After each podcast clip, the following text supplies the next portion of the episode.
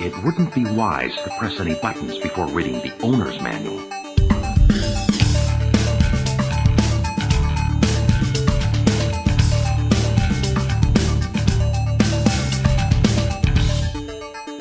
Moin Lars. Herzlich willkommen. Äh, oh nee, warte, das war der falsche Podcast. Ähm, ja, ähm, moin, Olli. Lars, was ist ein Onomatopoetiker? Erstmal scheinbar ein Zungenbrecher. Ja. Okay, es klingt auf jeden Fall sehr japanisch. Diesen Ono. Ich weiß es nicht. Sagt dir Onomatopoesie was? Ja gut, Poesie, klar. Dieses Ono, ich, ich habe es irgendwie schon mal gehört, aber ich kann nichts damit wirklich anfangen. Erzähl mal. Ich habe schon mal festgestellt, dass das irgendwie vielleicht auch noch unterschiedlich genannt wird. Also man sagt dazu im Deutschen gerne auch Laut- oder Klangmalerei. Und da geht es eigentlich da nur darum, dass man eine sprachliche Nachahmung von nichtsprachlichen Geräuschen hat, wie zum Beispiel Tiergeräusche. Ne? Und so ein Onomatopoetika, das ist dann wirklich das, so nennt man ja das Wort. Ne? Also Onomatopoesie ist sozusagen die Disziplin, dass man es überhaupt macht und Onomatopoetika ist dann halt das äh, einzelne Wort. Es genau. ist wirklich sehr sprechend, dass man dieses, dieses linguistische Wort dann wirklich zu einem äh, Zungenbrecher macht. Also. Ja, das ist typisch, ne? Damit nur die Experten das aussprechen können. Ja. Frag ich dich mal ein bisschen ab. Wie macht denn die Maus im Deutschen? Piep, piep. Hätte ich auch gesagt, ne? Ich habe eine Internetseite gefunden, die so Tiergeräusche in verschiedenen Sprachen aufschreibt und da war für Deutschland I, I, I, I. also. Ja, kann man ihn interpretieren? Ich würde nicht sagen, dass man das, das den Kindern beibringt. Naja, weißt du, wie die Maus im Englischen macht? Mew Mew? Nee, das ist so irgendwie Squeak, auch mit sehr vielen Vokalen geschrieben. Aber, also da sitzt eine Katze auf der Mauer macht Squeak. Das klingt wie ein Schwein. Die Maus, ne? Nicht die Katze. Ach, die okay, ist eine, okay, macht sich besser. dass, die, dass die Maus wie ein Schwein klingt. Ja, ich weiß nicht, wie man es wirklich ausspricht. Vielleicht muss man es irgendwie noch eine Oktave höher machen. Das, das, das kriege ich gerade nicht hin. Und, jetzt kommt die, die, die 1 Million Euro Frage. Wie ist es denn im Japanischen? Also wie die Maus im Japanischen macht? Genau. Ähm, weil wir schon im Thema sind, würde ich sagen, Pikachu. ist, ist, ist gar nicht mal so schlecht. Werde ich aber später auflösen im, im, im Laufe der Folge. Okay. Ja, Lars, du bist ja jetzt das zweite Mal im Podcast. Schön, dass ich trotz der langen Folgen einige Hörer und sogar einige Gäste behalten konnte. ja, ja. Ich frage mich gerade, ob du mehr Gäste behältst oder mehr Hörer. Ja, ungefähr 1 zu 1 Quote. ja, was hast du mir denn diesmal Schönes mitgebracht? Ich habe dir ein Spiel aus meiner Kindheit mitgebracht. Ich glaube sogar das Spiel aus meiner Kindheit, mit dem ich unzählige Stunden und mit den Nachfolgeeditionen ähm, davon verbracht habe. Und das ist Pokémon für den Gameboy. Genau. Ähm, also wir sprechen jetzt von der ersten Generation, die im deutschsprachigen Raum auch mal als Pokémon Rot und Blau bekannt sind. Äh, wir sprechen hier explizit nicht über die gelbe Edition, weil die oh irgendwie kom komisch ist. Ja, definitiv. Und wie ich von dir erfahren habe, war es die einzige Edition, die du gespielt hattest als Kind. Ja, genau. Ja, Hosen runter hier, ne? Also ich, das ist jetzt kein neues Spiel für mich, so gesehen. Ich habe die gelbe Edition damals gespielt, also auch nicht als sie rauskam, sondern vier, fünf Jahre später. Und genau die gelbe Edition auch mehrmals durchgespielt. Also es war jetzt nicht so komplett neu für mich, aber ja, ich habe jetzt das erste Vier, Mal. fünf Jahre später, das war, da war, da war schon äh, Generation 2 draußen. Ja, richtig. Richtig. Aber hm. irgendwann muss man es ja nachholen, ne? ja, wir sprechen hier von einem Spiel, das von Nintendo gepublished wurde, was ja irgendwie klar ist, weil es auf dem Gameboy rauskam. Entwicklerstudio, weiß nicht, ob das so bekannt ist, wenn man irgendwie so von Pokémon mal immer nur so ja, grob spricht. Weißt du, wer das Entwicklerstudio ist? Also, ich habe es tausendmal gelesen genau. und hat es wieder vergessen halt, ne? Weil man es ja bei jedem Abspann, man, man spielt die Pokémon-Liga, wenn man Pokémon das Pokémon-Spiel spielt, ja sehr häufig, ne? Und äh, auch beim Intro sieht man das, glaube ich, aber ich habe es wieder vergessen. Da hat man Nintendo auf jeden Fall dabei und dann irgendwas anderes noch. Genau, das Entwicklerstudio ist Game Freak. Ja, genau, Game Freak, genau. genau. Und das überrascht mich halt immer wieder, weil man irgendwie Pokémon so mit Nintendo verbindet und klar, das ist jetzt deren Marke, aber erfunden wurde es eben nicht von Nintendo, sondern eben von Game Freak. Ja. Ja, gut, ja, man muss ja erfinden erstmal. Und gut, ich glaube, was was hat Nintendo erfunden, außer Super Mario oder so? Ja, ich glaube, viele von diesen ikonischen Figuren sind halt wirklich von Nintendo direkt, ne? Also, ich bin jetzt nicht so in der Nintendo-Welt gut unterwegs, aber da gibt es auch diese berühmten Designer, die, also Spieledesigner, die viele von diesen wirklichen Nintendo-Klassikern erfunden haben. Ist Zelda von Nintendo erfunden? Ich, ich habe gerade überlegt, ob ich neben Mario noch irgendwas anderes nennen kann, dann hätte ich Zelda genannt und da wäre ich mir jetzt aber tatsächlich gar nicht so sicher. und ja. Kirby? Naja. Ja, genau, bevor wir jetzt hier zu sehr Wissenslücken wieder aufmachen, mal noch ein bisschen weiter mit Schneidest du eh wieder alles raus. Du kennst mich zu gut. ja, rausgekommen ist es im Jahr 1996 in Japan und 1999 in Europa. Ist echt krass, wie das damals zu der Zeit, ne, wie weit das auseinanderging, dass man in Europa quasi schon davon gehört hat. Ja, klar, weil auch der, die Manga-Serie hier ja schon gestartet ist. Aber bis es dann halt wirklich in Europa rauskam, dass das immer so ein krass langer Zeitraum war. Drei Jahre, ja, krass. Ja so lange hat ein PC nicht durchgehalten, ne? Nach zwei Jahren hast du dir einen neuen PC geholt.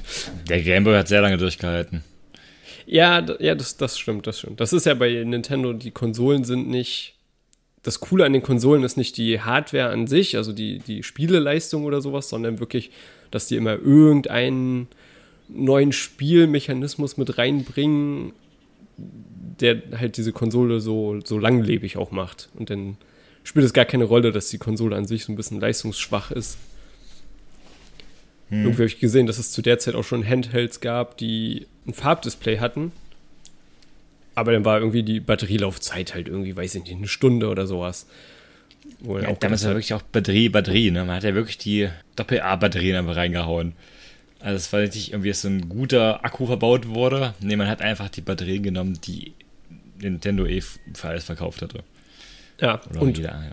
wo du gerade Gameboy und Batterien ansprichst, kleiner Fun Fact, ich habe tatsächlich einen Gameboy zu Hause, also kein Gameboy Color, sondern den davor, so ein Gameboy Pocket. Hm? Und der war lange nicht in Betrieb und dann habe ich so Doppel-A-Akkus reingemacht und mich gewundert, warum er nicht angeht. Und gut, wenn er jetzt irgendwie seit 20 Jahren nicht mehr in Betrieb war, denkt man, gut, dann ist er vielleicht kaputt. Aber der braucht wirklich Batterien, weil die ja 1,5 Volt haben und Akkus nur 1,2 Volt. Mhm. Ach so, verstehe, du hast so Akkus versucht. Ah, okay. Genau. Aber also, ich weiß, ein Kumpel von mir hatte immer Akkus genutzt. Klar musste er sie sehr schnell immer aufladen wieder, aber wurde genutzt. Ja, ich glaube, ab Game Boy Color ging das dann auch. Ja, gut, ich weiß nicht, was das kostet. Aber ich weiß, bei mir, also ich habe irgendwann später auch ein bisschen mit so, so Schummelmodulen mal ausprobiert. Und die waren sehr energiefressend. Und da ging mit, mit Batterien spielen gar nicht mehr. Und dann hatte ich mir, ähm, meine Mutter hat das besorgt gehabt, so ein, ja, so ein, das halt das, das ist ein Stromgerät für den Game Boy Color, das gibt es halt auch. Und, aber das war jetzt nicht das Original. Und er hat dementsprechend einen Wackelkontakt gehabt. Und das war schon sehr anstrengend, damit zu spielen, weil man darf den Game Boy nicht bewegen. also, das, das ist schön, weil man beim äh, Videospielen ja sowieso sich schon wenig bewegt und dann hast du noch die zusätzliche Herausforderung mit dem Wackelkontakt, dass du dich wirklich mhm. gar nicht mehr bewegen darfst. Ja, ja. Sagen wir erstmal kurz, was für ein Spiel das ist. Also, wie würdest du die Welt von Pokémon beschreiben? Also, du möchtest die Story wissen. Ja, so grob, genau. Okay. Man ist ein Junge und man lebt in einer Welt, in der es Wesen gibt, die Pokémon heißen. Und dann ist man ein bestimmtes Alter hat man erreicht und das ist so das typische Alter, wo man zum Pokémon-Trainer wird. Das ist ein sehr junges Alter. Und dann bekommt man von dem Nachbarn, der zufälligerweise Pokémon-Professor ist, einen Pokéball geschenkt und ein Pokémon drin. wo man sich eins von drei Startern aussuchen darf. Und dann gibt man raus die Welt und fängt noch weitere Pokémon mit weiteren Pokebällen. Und dann erfährt man, dass es halt Orden gibt. Und wenn man alle sechs Orden hat, dann darf man zur Pokémon-Liga und sich den besten Trainern stellen. Mhm.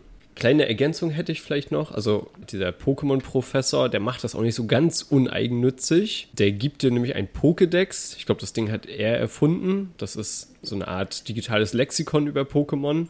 Und das wird automatisch befüllt, wenn man ein Pokémon sieht. Also dann wird der Name eingetragen und wenn man es auch tatsächlich fängt, das Pokémon, dann werden die ganzen Informationen von dem Pokémon dort hinterlegt. Und sein Wunsch oder Traum oder wie auch immer ist es, eben diesen Pokédex komplett befüllt zu haben. Was totaler Quatsch ist, ne? Also warum sollte der Text sich befüllen, weil ich etwas fange, ne? Als, als ob mir das Pokémon das reinschreiben würde dann. Also da man die Pokémon ja nicht, wie man das jetzt mit dem Tier machen würde, im Käfig fängt, sondern in so einem Pokéball, der auch irgendwie mit Magie irgendwas macht, was mit dem Pokémon, keine Ahnung, passiert, könnte man sich schon vorstellen, dass der Pokéball das irgendwie die Attribute von dem Pokémon auch irgendwie übernehmen kann. Aber ja. Naja, naja. Also, die, also die, die Story, die gewinnt jetzt keinen, weiß nicht, gibt es einen Literatur-Nobelpreis? Wird sie vermutlich nicht gewinnen. Also A, ja, die gibt es und B, ich glaube auch nicht. ja, nochmal kurz zu der Welt. Also, genau, du hast gesagt, da leben Pokémon. Ne? Kann man sich fast vorstellen wie tierähnliche magische Wesen. Und jetzt die, die eine Million, die, die zweite eine Million Euro Frage. Man, du kannst hier richtig reich werden, wenn du was wissen würdest. Ähm, gibt es Tiere Hast in der Welt? gerade dumm genannt?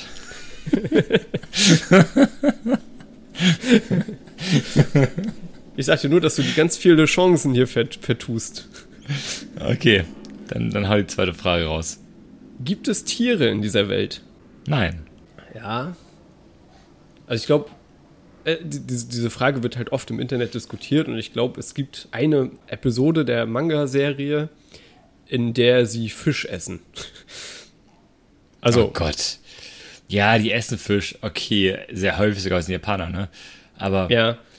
Ich, ich glaube, damit haben sie sich auch nicht wirklich einen Gefallen getan, dass sie das gezeigt haben, weil dann kamen halt sehr viele Fragen auf. Ne? Zum Beispiel, kann man Pokémon noch essen? Ne? Also ist das wie in der in unserer Welt sind das äh, Tiere. Ja, also ich, ich bin davon ausgegangen, dass das alles, was man mit Tieren, also dass das die Tierersatz ist. Ne? Ich würde es auch nicht als magisch bezeichnen. Es ist einfach ein Tiere dort. Äh, ja, Okay. Ja, also es gibt genug, äh, zumindest, also wenn Experimente gemacht werden, dann sieht man halt, wie die Radfratzen, die Maus-ähnlichsten Viecher sind, letztendlich im Labor sind und an denen rumgewerkelt wird. Also ich würde schon sagen, dass die Pokémon sind einfach nur Tiere in der Welt. Das ist ja spannend. Das, das mit diesen Experimenten habe ich gar nicht mitbekommen. Aber okay. Ja. Aber jetzt, ich glaube, man kann sich jetzt so grob vorstellen, in, in was für einer Welt wir unterwegs sind. Genau, du hast schon gesagt, wir spielen einen Jungen, der ist keine Ahnung wie alt, 12, 13, 14, irgendwie so in dem Alter, ne? Also, ne, wenn die irgendwie so halbwegs in der Lage wären, alleine auf eigenen Beinen zu stehen, dann gehen sie wohl halt raus in die Pokémon-Welt und ja, fangen da Pokémon. Und genau, in der ersten Generation auf jeden Fall ist die Grundstory sozusagen, also die das Spiel so ein bisschen trägt, dass man diesen Pokédex eben füllen soll. Und es gibt so ein bisschen links und rechts noch so ein paar Seiten-Stories und Seitenquests und Ach, ja. Lustig, ne? Also als, als ich die Geschichte erzählt hatte, was worum uns Pokémon geht, habe ich den Pokédex gar nicht erwähnt gehabt. Weil ich glaube, dass man kann halt das Spiel in zwei, Spiel, zwei Arten spielen. Man kann versuchen, alle Pokémon zu fangen, oder man kann einfach versuchen, ein starker Trainer zu sein. Ja. Okay. Ja du, ja, du hast tatsächlich recht. Also, das ist ja seine Motivation. Also, die von Ash ist es ja tatsächlich der beste Trainer zu werden. Und genauso, aber die Anfangsstory, die, also die, die einem dann, oder die erste Aufgabe, die einem mitgegeben wird, und vielleicht auch die einzige richtige Aufgabe, die einem mitgegeben wird, ist halt diesen Pokédex zu befüllen.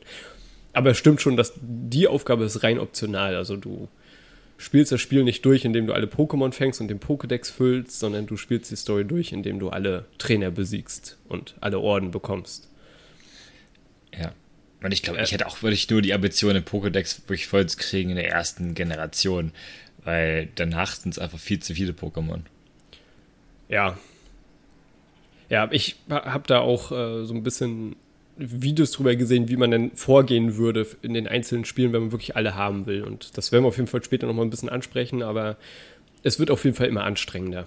Aber leicht ist es auf jeden Fall nie gewesen. Ja, ich habe auch ein, also ähm, dank dieses Podcasts habe ich auch einige YouTube-Videos über die Generation da gesehen gehabt.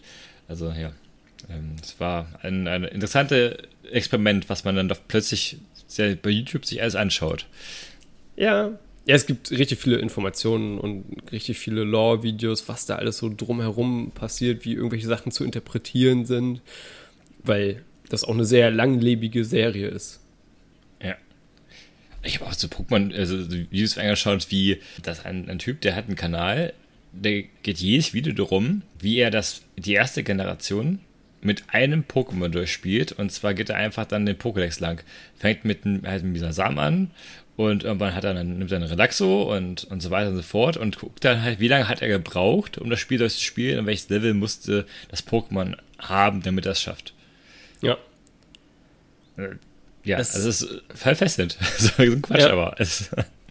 Ja, und dass es halt noch genug Zuschauer für sowas gibt, ne? Und die sich halt dafür mhm. auch immer noch interessieren. Ja. Genau, aber also wir spielen, also wir steuern halt nicht die Pokémon, sondern wir spielen diesen Jungen der Junge steuert, indi also indirekt steuern wir dann halt auch die Pokémon, wenn wir einen Kampf kämpfen, weil dann der Trainer dem Pokémon, also wir steuern ja den Trainer und der sagt dem Pokémon, welche Attacken sie ausführen sollen. So, und jetzt kommt aber meine Frage, das, was ist das Genre von diesem Spiel? Rollenspiel, Adventure. Das genau. Abenteuer-Rollenspiel, ja. Und hat dich das verwundert? Überhaupt nicht, wieso? Weil, also 1999. Also ich, ich habe ich hab das gar nicht nachgelesen gehabt. Also ich habe mir selbst erschlossen, gerade aus dem, wie ich es gespielt habe. Okay. Ja. Hm, cool. Weil, also 1999, ich habe ich hab das Spiel dann noch nicht gespielt und ich habe da auch noch nicht so wirklich sehr viel eigene Spiele gespielt, aber ich habe da angefangen, mich halt so für verschiedene Systeme zu interessieren und äh, ja, tatsächlich mir fast öfter Videos und, und, und Artikel dazu durchgelesen, als die Spiele selbst zu spielen. Und ich hatte immer so eine gewisse Vorstellung von einem Rollenspiel. Und das war halt, dass du irgendwie so ein, so ein Krieger im Mittelalter bist und dann irgendwie deine Rüstung auswechselst und bla bla bla, also dich selbst halt sozusagen veränderst. Aber hier ist es ja so, die Figur selbst verändert sich ja gar nicht. Also das Einzige, was sich verändert, ist, dass wir irgendwie mehr Geld bekommen und so ein bisschen ein paar Items, aber Ansonsten, wir bleiben ja gleich. Was wir entwickeln und was sich verändert, sind ja die Pokémon und die steuern wir ja nicht selbst. Da bist du aber sehr spitzfindig. Also, die Pokémon sind ja quasi deine Items, ne? Also, das ist ja was, womit du in den Kampf gehst und das verändert sich halt, ne? Also, für mich ist die das Ding, mit dem man kämpft, in der Regel ändert sich während des Abenteuers. Ja, na gut. Und das ja. ist bei Zelda halt dann Link und das ist bei Pokémon halt die Pokémon. Also ich kann nur sagen, mich hat es verwundert, weil ich damit mhm. irgendwie, mhm. ich, ich hätte auch nicht sagen können, was so ein Genre es sonst sein soll, aber damals hätte mir jemand gesagt, welche Rollenspiele spielst du? Also, ne, hätte man mich das gefragt, als ich gerade die gelbe Edition gespielt habe, hätte ich gesagt, nee, ich spiele keine Rollenspiele. Also, ich hätte da vermutlich nicht dran gedacht. Mhm. Mhm. Naja, Ah, jetzt nochmal ganz spannend, bevor wir wirklich einsteigen ins Spiel. Die Bedeutung des Games oder beziehungsweise dann halt von Pokémon selbst, aber ja, die ersten Spiele waren ja der Einstieg in diese, in, in dieses Pokémon-Franchise. 88 Milliarden Dollar wird geschätzt, dass dieses Franchise insgesamt bis, ich glaube, 2021 äh, umgesetzt hat. 88 Milliarden Dollar und ist damit das umsatzstärkste Medienfranchise. Willst du noch mal schätzen, wo Digimon steht? 10 Milliarden. Nee, 10, ach Quatsch, sag mal äh, eine halbe Milliarde. Ja, ich glaube, äh, letztes Mal äh, haben wir uns da in einer Diskussion verrannt, die ich dann komplett rausgeschnitten habe, weil da ein paar Fakten gefehlt haben. es gibt einen Wikipedia-Artikel zu diesen ganzen Medien-Franchises und da ist Digimon nicht mehr mit aufgeführt. Das letzte Mal, als Digimon drin war, standen sie bei 6 Milliarden Dollar. Es war halt auch ein geschätzter Wert, der so ein Ja, bisschen. immerhin. Ja, Immerhin, ne, genau, aber es ist halt trotzdem äh, nicht mal ein Zehntel. Also weit weg vom Zehntel von äh, Pokémon. Ist doch ein bisschen in Vergessenheit geraten, das Demon-Franchise. Also da kommt ja nicht viel mehr nach. Also es gibt doch, klar, es kommt was nach, aber es gibt nicht viele Leute, die was dafür zahlen. Ja. Ja, es, also ich will nicht sagen, es ist tot, aber es konnte sich nicht so ganz gegen, gegen Pokémon durchsetzen. Dabei war es eine coolere Serie. Ah, okay. Ich weiß nicht, ob du dir damit so viele Freunde machst mit dieser Aussage, aber okay. genau, und noch so ein bisschen zu den Rezensionen. Hast du es wirklich direkt 1999 gespielt, als es rauskam? Ja, ich habe es Weihnachten 1999 bekommen. Also ich hatte erst ähm, im Sommer, hat mein Kindergartenkumpel mich darauf aufmerksam gemacht, hey, da gibt es eine neue Serie im Fernsehen. Und die haben angefangen zu gucken und wir haben uns dann beide zu Weihnachten ähm, das Spiel schenken lassen. Ich wollte die rote und er wollte die blaue Edition. Aber wie mich dann auch in der Generation danach äh, das Pech verfolgt hatte, war diese Edition, die ich haben wollte, ausverkauft und dementsprechend hatten wir beide die blaue Edition gehabt, was zum Tauschen etwas ungünstig ist. Aber sei es drum, es hat mich trotzdem sehr erfreut, dieses Spiel. Okay, also du hast dir das Spiel also auch explizit gewünscht. Explizit erwünscht, ja. Dank Ja. der Serie. Ja. Und wurdest nicht enttäuscht. Überhaupt nicht, nein, gar nicht. Also ich, ich habe äh, bestimmt 100 Stunden dran gespielt. weil ich habe jetzt so ein bisschen Rezensionen gesucht und spannender ist es natürlich, die, also so, so Preview-Artikel zu finden. Also wenn irgendwie so ein Spiel angekündigt wird, ne? wenn irgendwie Spieleredaktionen das erste Mal das Spiel sehen können. Und gibt es halt im internationalen Sprachraum nicht. Also gibt es halt nur im Japanischen und äh, ja, da, keine Ahnung, ne? kann ich halt irgendwie nicht lesen, japanische Artikel. Und die englischen und französischen und deutschen Artikel waren halt alle sehr positiv, aber die fast alle gingen auch irgendwie so los mit so einem Satz, so endlich ist das Spiel da. Also es, es, alle kannten halt schon oder alle wussten halt schon, was sie erwartet, weil das Spiel halt in Japan schon draußen war. Pokémon war nicht neu, weil die Manga-Serie hierzulande schon lief zu der Zeit und deswegen ist es halt irgendwie wirklich schwer einzuschätzen, was man wirklich realistisch von dem Spiel damals gehalten hat, als es halt irgendwie noch neu war. Das bringt mich doch auf was. äh, Ich hab, hätte jetzt in den Keller gehen müssen. Da hatte ich nämlich, da habe ich noch die, die ähm, einige von den alten Nintendo-Zeitschriften von damals noch, die ich gelesen habe, bevor ich das Spiel geschenkt bekommen habe, um mich zu informieren, worum es da geht. Aber auch da hatte, hattest du dich ja fast schon entschieden, dass du es haben willst, ne? Also vermutlich eher, weil das eine interessante Welt ist, ne? Also mit dem Pokémon, ne? Und dann wolltest du wahrscheinlich nur noch wissen, wie genau das Spiel funktioniert. Ja, genau. Ich will mich möglichst genau vorbereiten, damit ich dann endlich recht, recht loslegen kann. Und dann so bis zum ersten Orden war dann halt recht gut beschrieben, auch schon da drin halt, ne? Und äh, gut, die betreiben halt ein bisschen immer so, wie das schon so, ja, gerade in Pokémon Blau kann man eine äh, Invasion von Raupis im ersten Wald erfahren, bla bla bla. Ne? Also, aber ich, ich war, genau, zur Vorbereitung, hast du schon gesagt, ne? Ich, ich war nicht so, dass ich jetzt mich für gegen entscheiden wollte. Ich hab, hatte mich schon entschieden, ja. Ja, also was ich jetzt so als Zusammenfassung sagen kann, was in diesen ganzen Rezensionen immer so geschrieben wird, also gelobt wird halt die Vielfalt der Pokémon. Zum einen, dass es halt viele gibt und verschiedene Namen und äh, verschiedene Attacken und, und Spezies von den Pokémon, aber auch grafisch, ne, dass die halt auch wirklich für jedes Pokémon, ich weiß nicht, ob wir es schon erwähnt haben, es gibt 151 in der ersten Generation, und dass jedes halt auch grafisch so ein bisschen individuell ist und ja, sehr vielfältig halt. Und dass der Suchtfaktor beim Sammeln ziemlich groß ist und dadurch halt irgendwie so eine lange Motivation aufrechterhalten wird. Und dann immer dieses, äh, ja, ein Level mache ich noch, also äh, ein, ein Level-Aufstieg bei meinem Pokémon mache ich noch und ja, meistens werden daraus dann 10, 15, äh, bis man dann den Gameboy endlich wegpacken kann. Das wird halt immer so ein bisschen erwähnt. Falls mal irgendwann Kritik angewendet wird, dann sagen sie, dass die Grafik doch etwas zu simpel ist ich weiß nicht mehr genau, wann der Gameboy rauskam, aber gerade 1999 hatte man dann auf dem Gameboy schon ein bisschen mehr erwartet.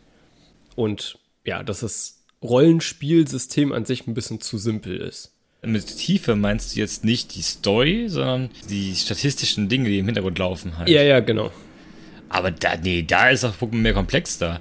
Da ist, also ich meine, es ist ja, es ist nicht egal, gegen wen du kämpfst zum Beispiel. Ja, wenn du halt gegen schnelle Pokémon äh, kämpfst, dann hast du halt bei einer Levelerhöhung eher den Fokus, dass dann dein Speed erhöht wird. Wenn du gegen Attacken stark erhöht wirst, dann äh, kämpfst dann eher auf, auf Kraft, also dann wird der Attacke eher erhöht. Also das, ich fand das, das Konzept fand ich da schon recht gut eigentlich, dass es wichtig ist zu wissen, gegen wen man spielt. Ja, also äh, es ist jetzt kein, kein stumpfsinniges Spiel, das nicht. Also die haben sich schon ein paar Gedanken gemacht. Aber für ein Rollenspiel ist es wohl etwas wenig. Aber wie gesagt, das ist auch nur, falls so ein Artikel Kritik. Darf ich mal Kritik an Kritiker üben? Ich glaube, die haben sich mit dem Spiel gar nicht beschäftigt gehabt. Also ich glaube, also weil das Ding ist halt, was das Komplexe ausmacht, das ist halt im Hintergrund. Das bekommt man nicht erklärt und das, das passiert dann einfach. Und ich habe das erst erfahren, als ich dann irgendwann Internetzugang hatte und darüber gelesen hatte, dass es dann eben wirklich, also das, warum ist ein Pokémon, wenn man nur es mit Sonnenbonbons zumüllt, nicht so stark, als wenn man es quasi normal trainiert gegen Pokémon mit niedrigem Level halt. Und das, ist, das macht einen sehr, sehr großen Unterschied aus, weil es eben dann eben diese Punkte auf die einzelnen Attribute aufteilst, nur in dem Kampf. Und die fehlen halt, wenn du nur Sonnenbonbons frühstückst. frühstückst. Ja. Ich werde das im Laufe der Folge noch so ein bisschen abfragen, wie entscheidend sozusagen diese, das Verstehen der Rollenspielelemente wirklich war. Also an wie vielen Stellen es dir bewusst war und an wie vielen Stellen du dich gewundert hast oder irgendwie gezielt auf irgendwas hingearbeitet hast. Aber wie gesagt, dazu kommen wir später in dem Gameplay-Teil. Mit der recht langen Einleitung wären wir denn jetzt fertig. Ach Gott, ja, also wie lange müsst ihr doch heute reden? nee, nee, genau. Lass uns jetzt mal zur Grafik kommen wie gesagt, grob angesprochen habe ich schon, dass sie relativ simpel oder damals als relativ simpel wahrgenommen wurde. Ich muss sagen, jetzt aus heutiger Sicht finde ich sie zweckmäßig und ja, ich meine. Also ich finde die gut. Also ja. Ähm, also erstmal finde ich halt ähm, die, Welt an sich, ne, man muss Welt und, und Kampf vielleicht mal ein bisschen separat betrachten. Die Welt an sich ist gut erkennbar, hat eben die Vogelperspektive, man hat eigentlich auch schon Variation in der, in der Textur. Farben gibt es beim Gameboy nicht. Ähm, von der finde ich alles gut. Und beim Kampf tatsächlich, dadurch, dass wir dann eben dieses, dieses, dieses, äh, wie viele Farben hat der? Acht Farben der Gameboy hat, ähm, wirken die Pokémon auch tatsächlich noch ein bisschen erwachsener als in den späteren Spielen. Also ich finde, das ist schon ein ernster, äh, ernsterer Stil der Pokémon-Zeichnung. Das ist ein Drache eben, äh, eben wirklich wie ein bösartiger Drache meint, meint, meint, meines Erachtens aus. Und nicht irgendwie wie so ein roter Wanneproppen. Ja, aber da muss er auch so ein bisschen unterscheiden. Es gibt halt von jedem Pokémon, äh, habe ich jetzt nicht gezählt, aber sagen wir mal irgendwie vier verschiedene Darstellungen die, die vermutlich beste Darstellung hast du halt im, im Pokédex, weil da siehst du das Pokémon relativ groß von vorne. Mhm. Dann auch noch recht schöne Darstellung hast du im Kampf selbst, weil im Kampf siehst du dein eigenes Pokémon groß links unten, allerdings von hinten. Ja, das ist wiederum meistens schlecht gezeichnet worden von hinten. Da, genau, da gibt es einige, die sehen wirklich furchtbar aus. Es gibt aber auch andere, die sehen gut aus. Es kommt immer ein bisschen drauf an, weil man die halt, also man sieht die, falls sie Füße haben, aber man, also man sieht halt die untere Hälfte von denen nie. Das ist dann halt immer abgeschnitten, der Teil. Und dann kommt es halt darauf an, wie die obere Hälfte, ja, gestaltet ist. Ne? Dann gibt es irgendwie hm. Vogel-Pokémon, die sind ja recht gut zu erkennen, weil man die auch aus dem echten Leben sozusagen kennt. Aber wenn es so wirklich richtige Fantasiefiguren sind, wie irgendwie so ein Ditto, dann, keine Ahnung, sieht das halt von hinten groß und dann halt abgeschnitten doch manchmal recht komisch aus. Hm. Und auch nicht so wirklich großartig detailliert. Dann hast du noch im Kampfinterface, hast du halt rechts oben, hast du halt klein von vorne das gegnerische Pokémon. Das sieht halt meistens auch recht gut aus, aber es ist halt ziemlich klein dargestellt schon. Ja. Und dann hast du immer noch so eine Darstellung in der echten Welt. Das ist recht selten, dass du in der echten Welt ein Pokémon siehst. Manchmal stehen sie da so rum. Manchmal haben dann irgendwie auch die Trainer ihr Pokémon draußen. Und ich finde, die sehen alle richtig katastrophal aus. Ja, stimmt. Da ist, ist auch so kategoriemäßig irgendwie auch nur eingeteilt. Genau. Und es gibt dann irgendwie nur so zehn verschiedene Symbole für diese Pokémon und 51 Pokémon. Und, und dann heißt es halt ein für einen Fisch.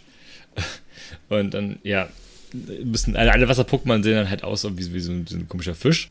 Ja, ich weiß nicht, ja, gut, aber ich meine, in Generation 1 wird ja sehr vieles entschuldigt mit geringer Speicherkapazität. Vielleicht kann ich da schon mal den ersten Sprung in Generation 2 wagen, was ich ja in meiner Vorbereitung sehr viel gespielt habe. Und ich kann nicht nachvollziehen, warum der Speicher so das, das Problem war, weil in Generation 2 haben wir immer noch ein Gameboy-Spiel. Ne? Wir können das auf Gameboy Color und Gameboy spielen. Und Color hat das ein bisschen mehr, hat seine Farbe und Gameboy nicht. Das heißt, wir haben schon alle da eine Information mehr drin. Und in Generation 2 spielen wir, weil es ein super Nachfolgerspiel ist, das spielen wir erstmal natürlich einen neuen Kontinent.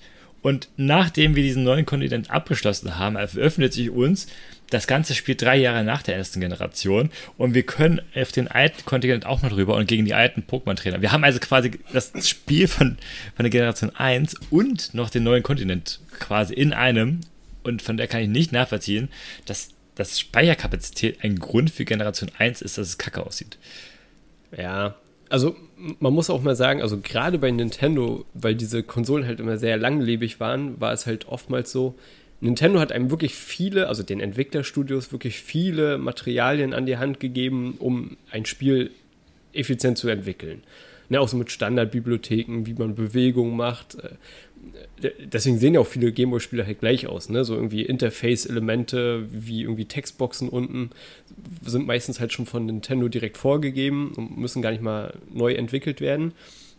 Das Problem an solchen Standardbibliotheken ist halt, das soll halt möglichst viele Use Cases, also möglichst viele verschiedene Spieloptionen abbilden und ist dadurch nicht hundertprozentig effizient entwickelt.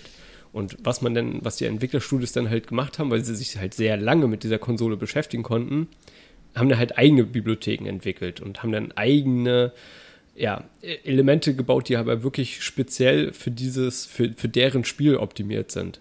Ne? Und dadurch konnte man dann im Laufe der Zeit so ein bisschen mehr aus dieser Konsole noch rauskitzeln. Und ich könnte mir vorstellen, dass das hier auch wirklich so ein Fall war, ne? dass das wirklich, ähm, ja, dass sie. Ein bisschen, das ist ja doppelt so viel. Plus noch mehr Pokémon dazu. Äh, ja, okay, aber ich meine, wenn du. Plus Farbe. Ja, ja, aber pass auf, wenn du jetzt darüber redest, äh, dass der Speicher nicht gereicht hat, da kann man ja einmal von dem sozusagen Festplattenspeicher, auf dem das Spiel gespeichert ist, reden im Modul, also im Gameboy-Modul. Hm. Ich weiß nicht, auch das wird sich ja weiterentwickelt haben. Ne? Auch da wird ja irgendwie die eine Strukturbreite von diesen Schallkreisen hat sich reduziert. Dadurch kriegst du mehr Speicher auf dem gleichen Raum. Ne? Vermutlich haben sie auch irgendwann gesagt, gut, jetzt kriegst du halt in so ein Gameboy-Modul nicht mehr, was weiß ich, 5 Megabyte Speicher oder wie viel auch immer die hatten, sondern das Doppelte oder Vierfache. Ne? Das ist das eine Limit sozusagen beim Speicher und das andere wäre ja so Arbeitsspeicher. Ne? Also wie viel kann das System gleichzeitig geladen haben, um es irgendwie darzustellen. Ne? Wenn du in einer großen ja, Welt das ist ja, läufst. Das, das, ist ja Hardware wieder, ne? also das Arbeitsspeicher. Das ist ja das gleiche System gewesen. Das kann nicht sein. Also ja, nee, genau. Also nicht, dass sich der Arbeitsspeicher erhöht hat, aber dass die Nutzung des Arbeitsspeichers effizienter ist. Ne? Weil, so. weil das eben alles effizienter gespeichert wurde. Ja, es ist, alles, aber es sind nur drei Jahre dazwischen. Ne? Das musst du auch berücksichtigen. Also dass ja so viel getan haben soll. Also ja, hm. ich finde ich finde das schlechte Ausrede für das, was immer, weil immer wenn irgendwas kritisiert wird an Pokémon Generation 1, ist das erste, ja, hat halt nicht mehr Platz gehabt. Ne? War bis 151 Pokémon geworden. Eigentlich sollten es mehr sein. Aber man hat halt nicht mehr Platz gehabt. Also, ja, äh, irgendwie müssen sie sich rausreden und gerade in der Zeit, ne, war halt Programmierung noch so richtig was für Nerds, ne? Also da war es wirklich, dass es kaum einen gegeben hat, der das irgendwie durchschaut hätte, ja. die Ausreden, und deswegen, da konnte man das noch gut anbringen. Oder ein Punkt euch noch, warum wurde die Storyline gekürzt? Man hat halt nicht mehr Platz gehabt. ja. Aber, also, in 99% der Fälle, wo die Story gekürzt wurde, lag es halt daran, dass die Zeit nicht gereicht hat, das zu entwickeln, ne? Dass dann irgendwann doch Nintendo sagt, so, komm, Ne, wir haben euch jetzt hier schon ein bisschen Vorschuss bezahlt, ne? Jetzt aber hier Weihnachten 99 muss das Spiel spätestens auf dem Markt sein, ne? Oder? In Europa. 98 äh, bei Japan. Ja. Nee, du hast 96 gemeint sogar, ja. Ja. Ähm, äh, eine Sache vom, von der Grafik möchte ich noch ansprechen, halt das Interface. Also man hat halt einmal so, ne, wenn man in der Welt rumläuft, da gibt es wirklich gar kein Interface, weil Ash hat keine Lebensanzeige oder sowas, die eine Rolle spielen würde. Das Geld ist nicht so wichtig, dass man das die ganze Zeit darstellen müsste. Also es wird wirklich, wenn du in der Welt rumläufst, wird nichts angezeigt, außer halt die Welt und deine Figur selbst, die da rumläuft. Und im Kampfinterface sieht man immer erst sich, also an der Stelle, wo dann das Pokémon auftritt, sein eigenes, also links unten und groß von hinten, sieht man immer erst sich selbst und dann entweder lädt dann rechts oben das Pokémon, wenn man ein wildes Pokémon trifft, oder auch ein Bild von dem Trainer, wenn man gegen einen Trainer antritt. Und auf jeden Fall danach, wenn der Kampf losgeht, sieht man dann halt an beiden Stellen das Pokémon. Neben dem, also jeweils neben dem Pokémon, also da unseres links unten ist, ist also rechts unten das Level von unserem Pokémon und wie viele Kampfpunkte, also wie viel Energie das Pokémon noch hat. Also einmal als Zahl dargestellt und einmal auch als Balken dargestellt. Und beim gegnerischen Pokémon ist es eben, äh, dass die Anzeige halt links oben dargestellt wird, auch die gleichen Informationen. Außer, dass die Lebenspunkte nicht nochmal als Zahl dargestellt werden, sondern wirklich nur als Balken. Und das muss ich sagen, das hat mich so ein bisschen geärgert. Wenn du eine Attacke gegen ein Pokémon ausführst, die genau die Hälfte abzieht, war das immer so ein bisschen gerate. Habe hab ich jetzt die Hälfte oder hat er jetzt noch einen Lebenspunkt mehr als die Hälfte? Ja, das ist aber wirklich Gen 1 Problem, ne? Das ist halt später ein das, Dinge, die gefixt wurde dann, ja. Genau, da, da, sind wir ja hier jetzt leider bei Gen 1. vielleicht, vielleicht hätten wir doch weiter hinten anfangen müssen in der Serie.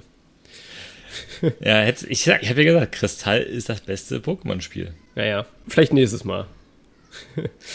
ich, ich müsste ja trotzdem noch zukommen, was, was alles zum Sprung zur Generation 2 nachher, weil das äh, wirklich alles sich verbessert hat, was, was dich wahrscheinlich sehr, also du hast ja das Spiel quasi mehrfach angefangen und dich, glaube ich, sehr gequält teilweise. Glaube ich, gar nicht beendet, oder?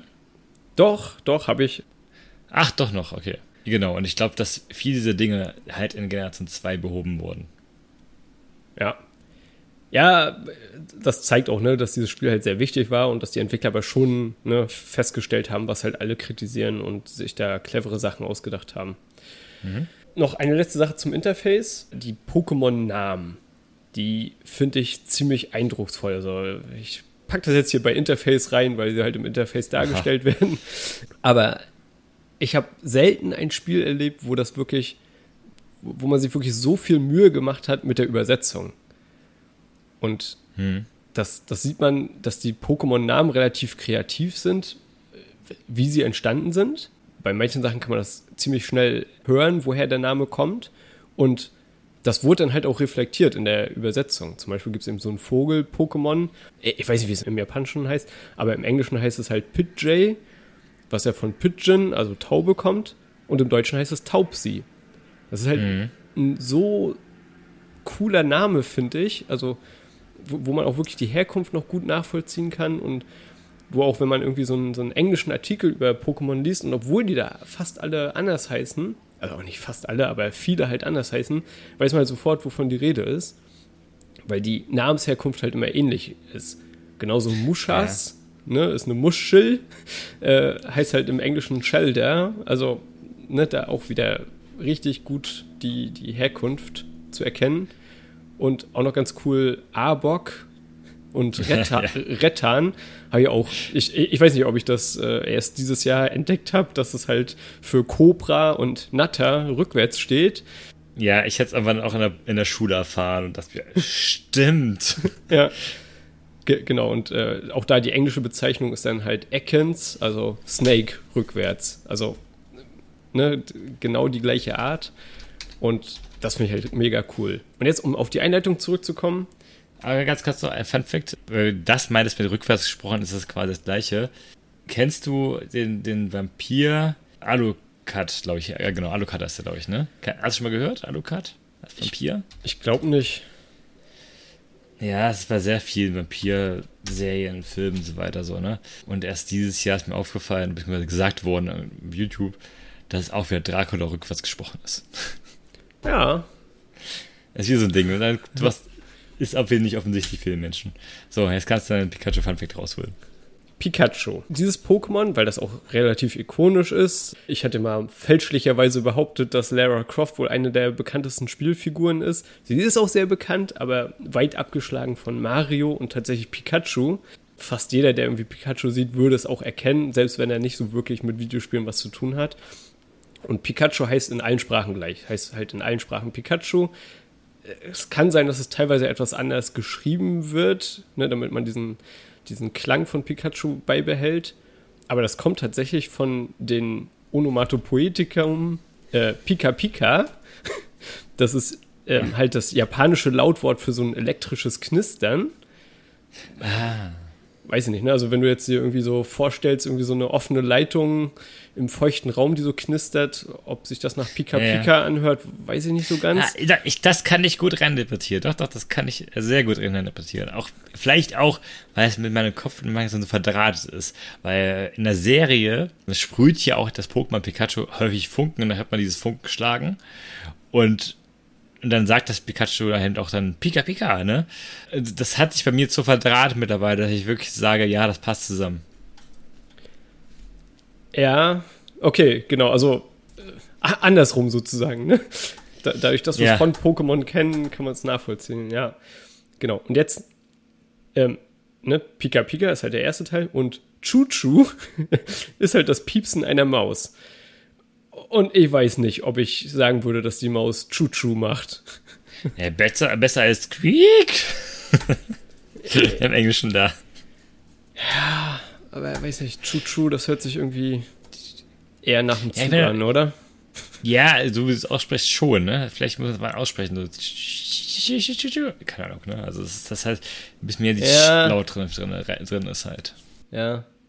Ja, gut, ich, äh, ich denke da jetzt auch so ein bisschen an, an ein so ein Metal-Lied, wo sie eben Chuchu sagen für den Zug, aber das ist eine. das ist, also ich hätte ein Kinderlied verstanden, aber ein Metal-Lied, wo die Chuchu sagen? Ja, vielleicht spiele ich es ein, wenn ich keine Angst vor der, vor der GEMA habe. Und der Zug macht Chuchu. So ähnlich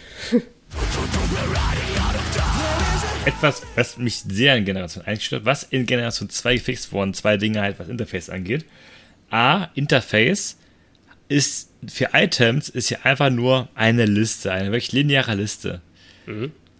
Und es, ich fand es so ungemein schwer, dann halt immer dann halt die ganzen Items zu finden. Klar, man konnte die Reihenfolge verändern, aber wenn du jetzt ein ATM, ne, wofür man, wie man Attacken quasi beibringen kann, suchst, und nicht gerade eine gute Ordnung beibehalten hast, weil jedes neue äh, Item kommt ja auch wieder hinten dran, was es mühselig macht zu sortieren, ähm, dann war es halt schon wirklich immer ein Kampf, irgendwie ein Item zu finden. Das hat mich, mich zumindest sehr gestört. Das wurde in der Generation gefixt. Du hast dann in der Generation 2 einen Rucksack, der gegliedert ist nach TMs und VMs, Medizin, dann Key-Items wie ein Fahrrad und beim Fahrrad zu bleiben schon könnte man schon mit Select das Fahrrad in Generation 1 auswählen? Ging das schon?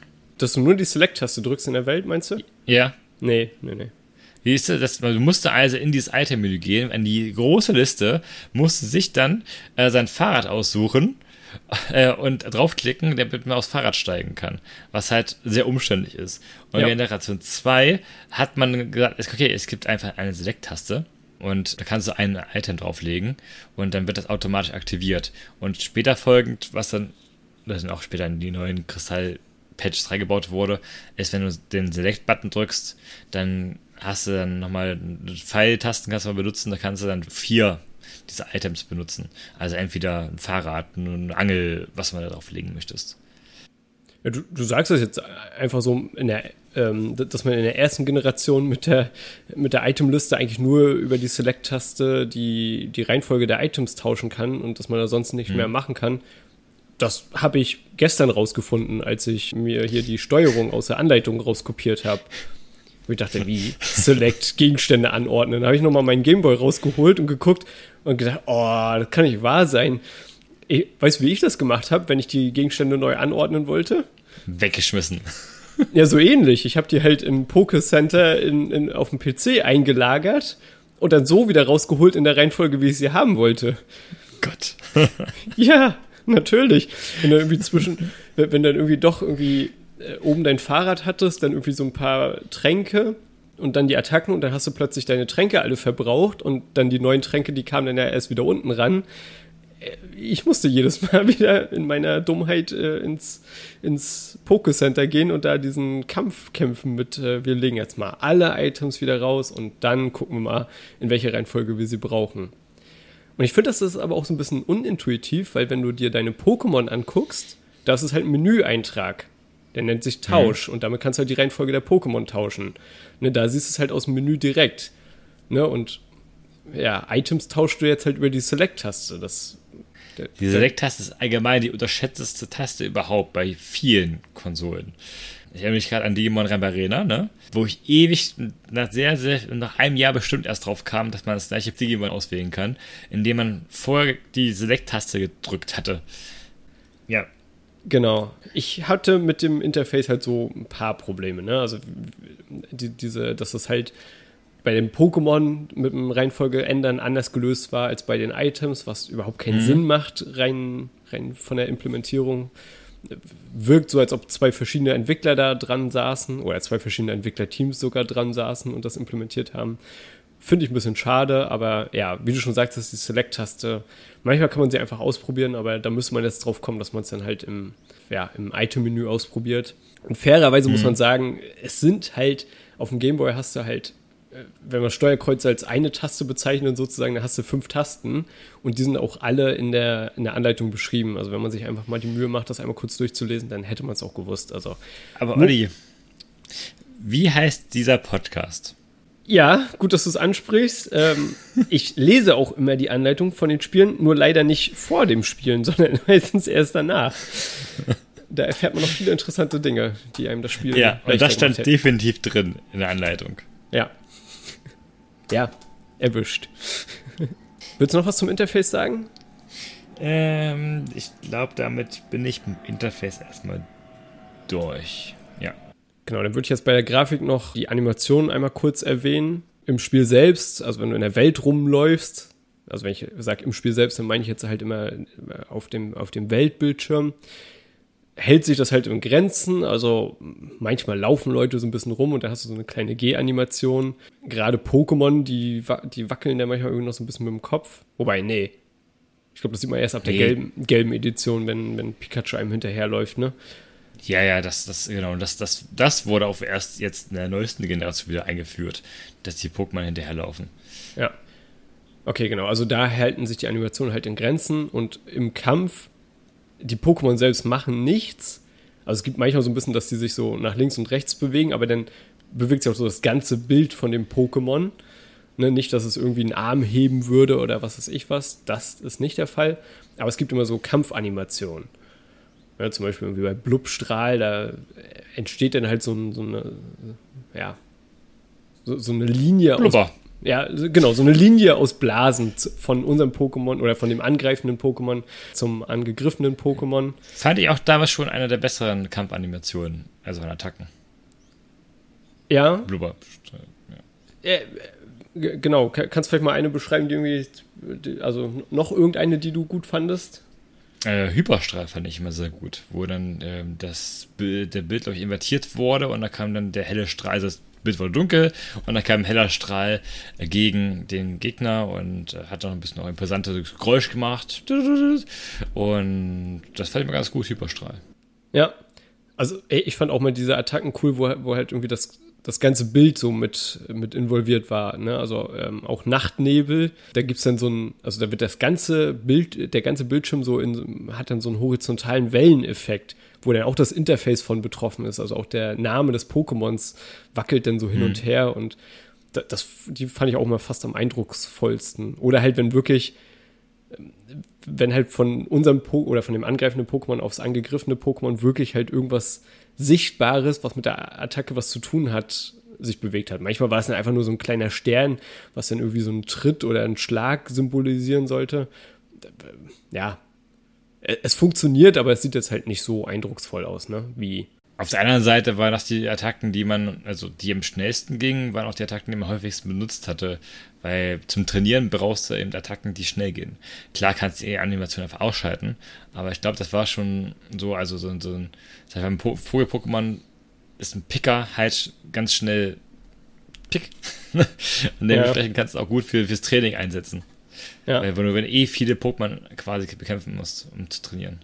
Ja, ich, ich hatte die Kampfanimation auf, also fast die ganze Zeit abgeschaltet und. Frevel. Ja, aber ganz, ganz, ganz, den, der aller, allerletzte Kampf im Spiel, ne, gegen unseren Widersacher sozusagen, wenn der Kampf startet, werden die Kampfanimationen aktiviert. Und. Ach, immer? Also ja. kannst du gar nicht ausschalten? Ja, genau. Ah, und, und das. Nicht. Genau. Ich weiß es auch nur, also ich habe den Kampf gegen ihn habe ich, glaube ich, so 70 Mal oder so angefangen.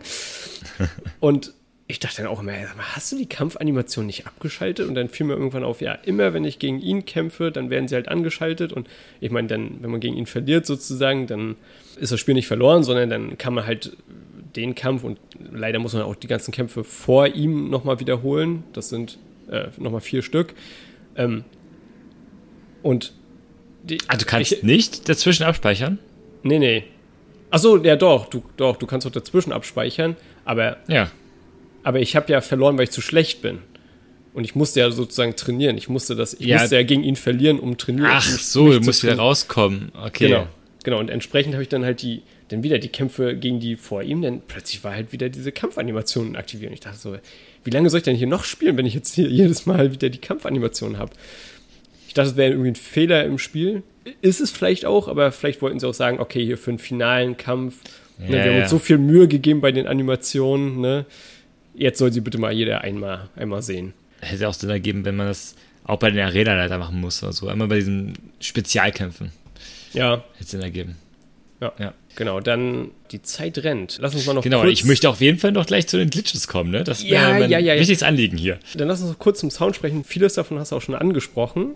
Spannend finde ich, dass jedes Pokémon einen Ruf hat. Also du hast ja jetzt so ein bisschen gesagt, ja, die hören sich alle gleich an, aber äh, überhaupt, dass es diese Mechanik gibt. Jedes Pokémon hat einen individuellen, ein individuelles Geräusch, wie es, also den es halt macht, wenn es irgendwie in Kampf geladen wird oder wenn man das halt als wildes Pokémon sieht. Und den kann man sich sogar im Pokédex halt anhören.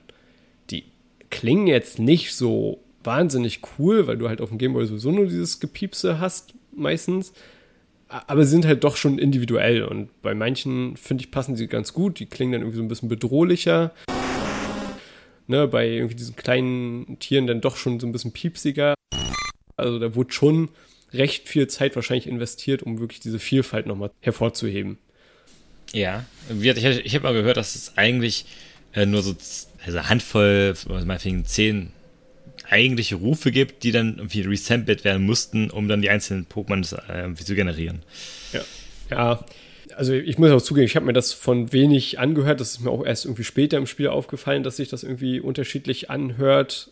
Ja, ich glaube, das ist wahrscheinlich ähnlich wie mit diesen, mit diesen, wenn man Pokémon in der echten Welt sieht, dass es da halt nur wenig verschiedene Symbole gibt. Und vermutlich ist es mit dem Ton auch so, aber im Ton kann man leichter noch irgendwie so ein bisschen variieren. Ja, aber ist halt ein nettes Gimmick und ja, ne, jedes Pokémon hat halt eine eigene Grafik, einen eigenen Namen und einen eigenen Ton. Und ah, in der Generation 1 gibt es äh, nur 37 komplett verschiedene Rufe, obwohl 151 Pokémon einprogrammiert sind. Häufig wurde der Ruf nur verlangsamt, beschleunigt, tiefer gemacht oder gekürzt und verlängert.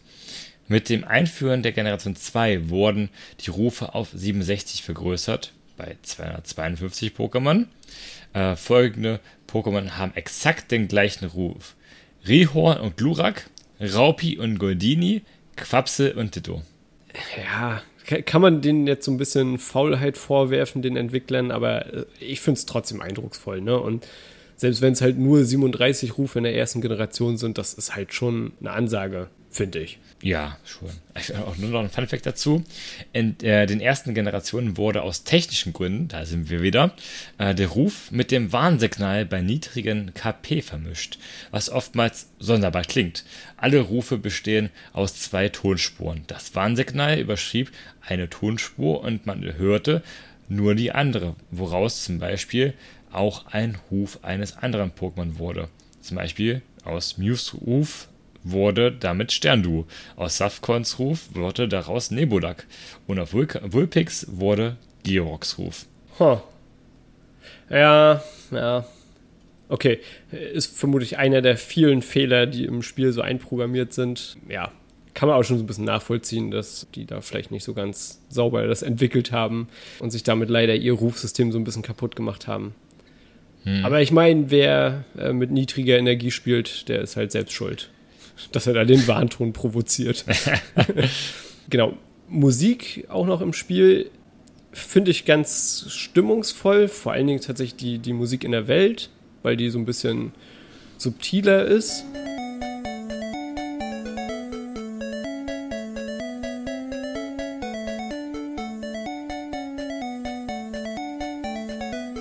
Und im Kampf wird es halt manchmal so ein bisschen aufregender, aber es ist trotzdem halt noch eine schöne Untermalung.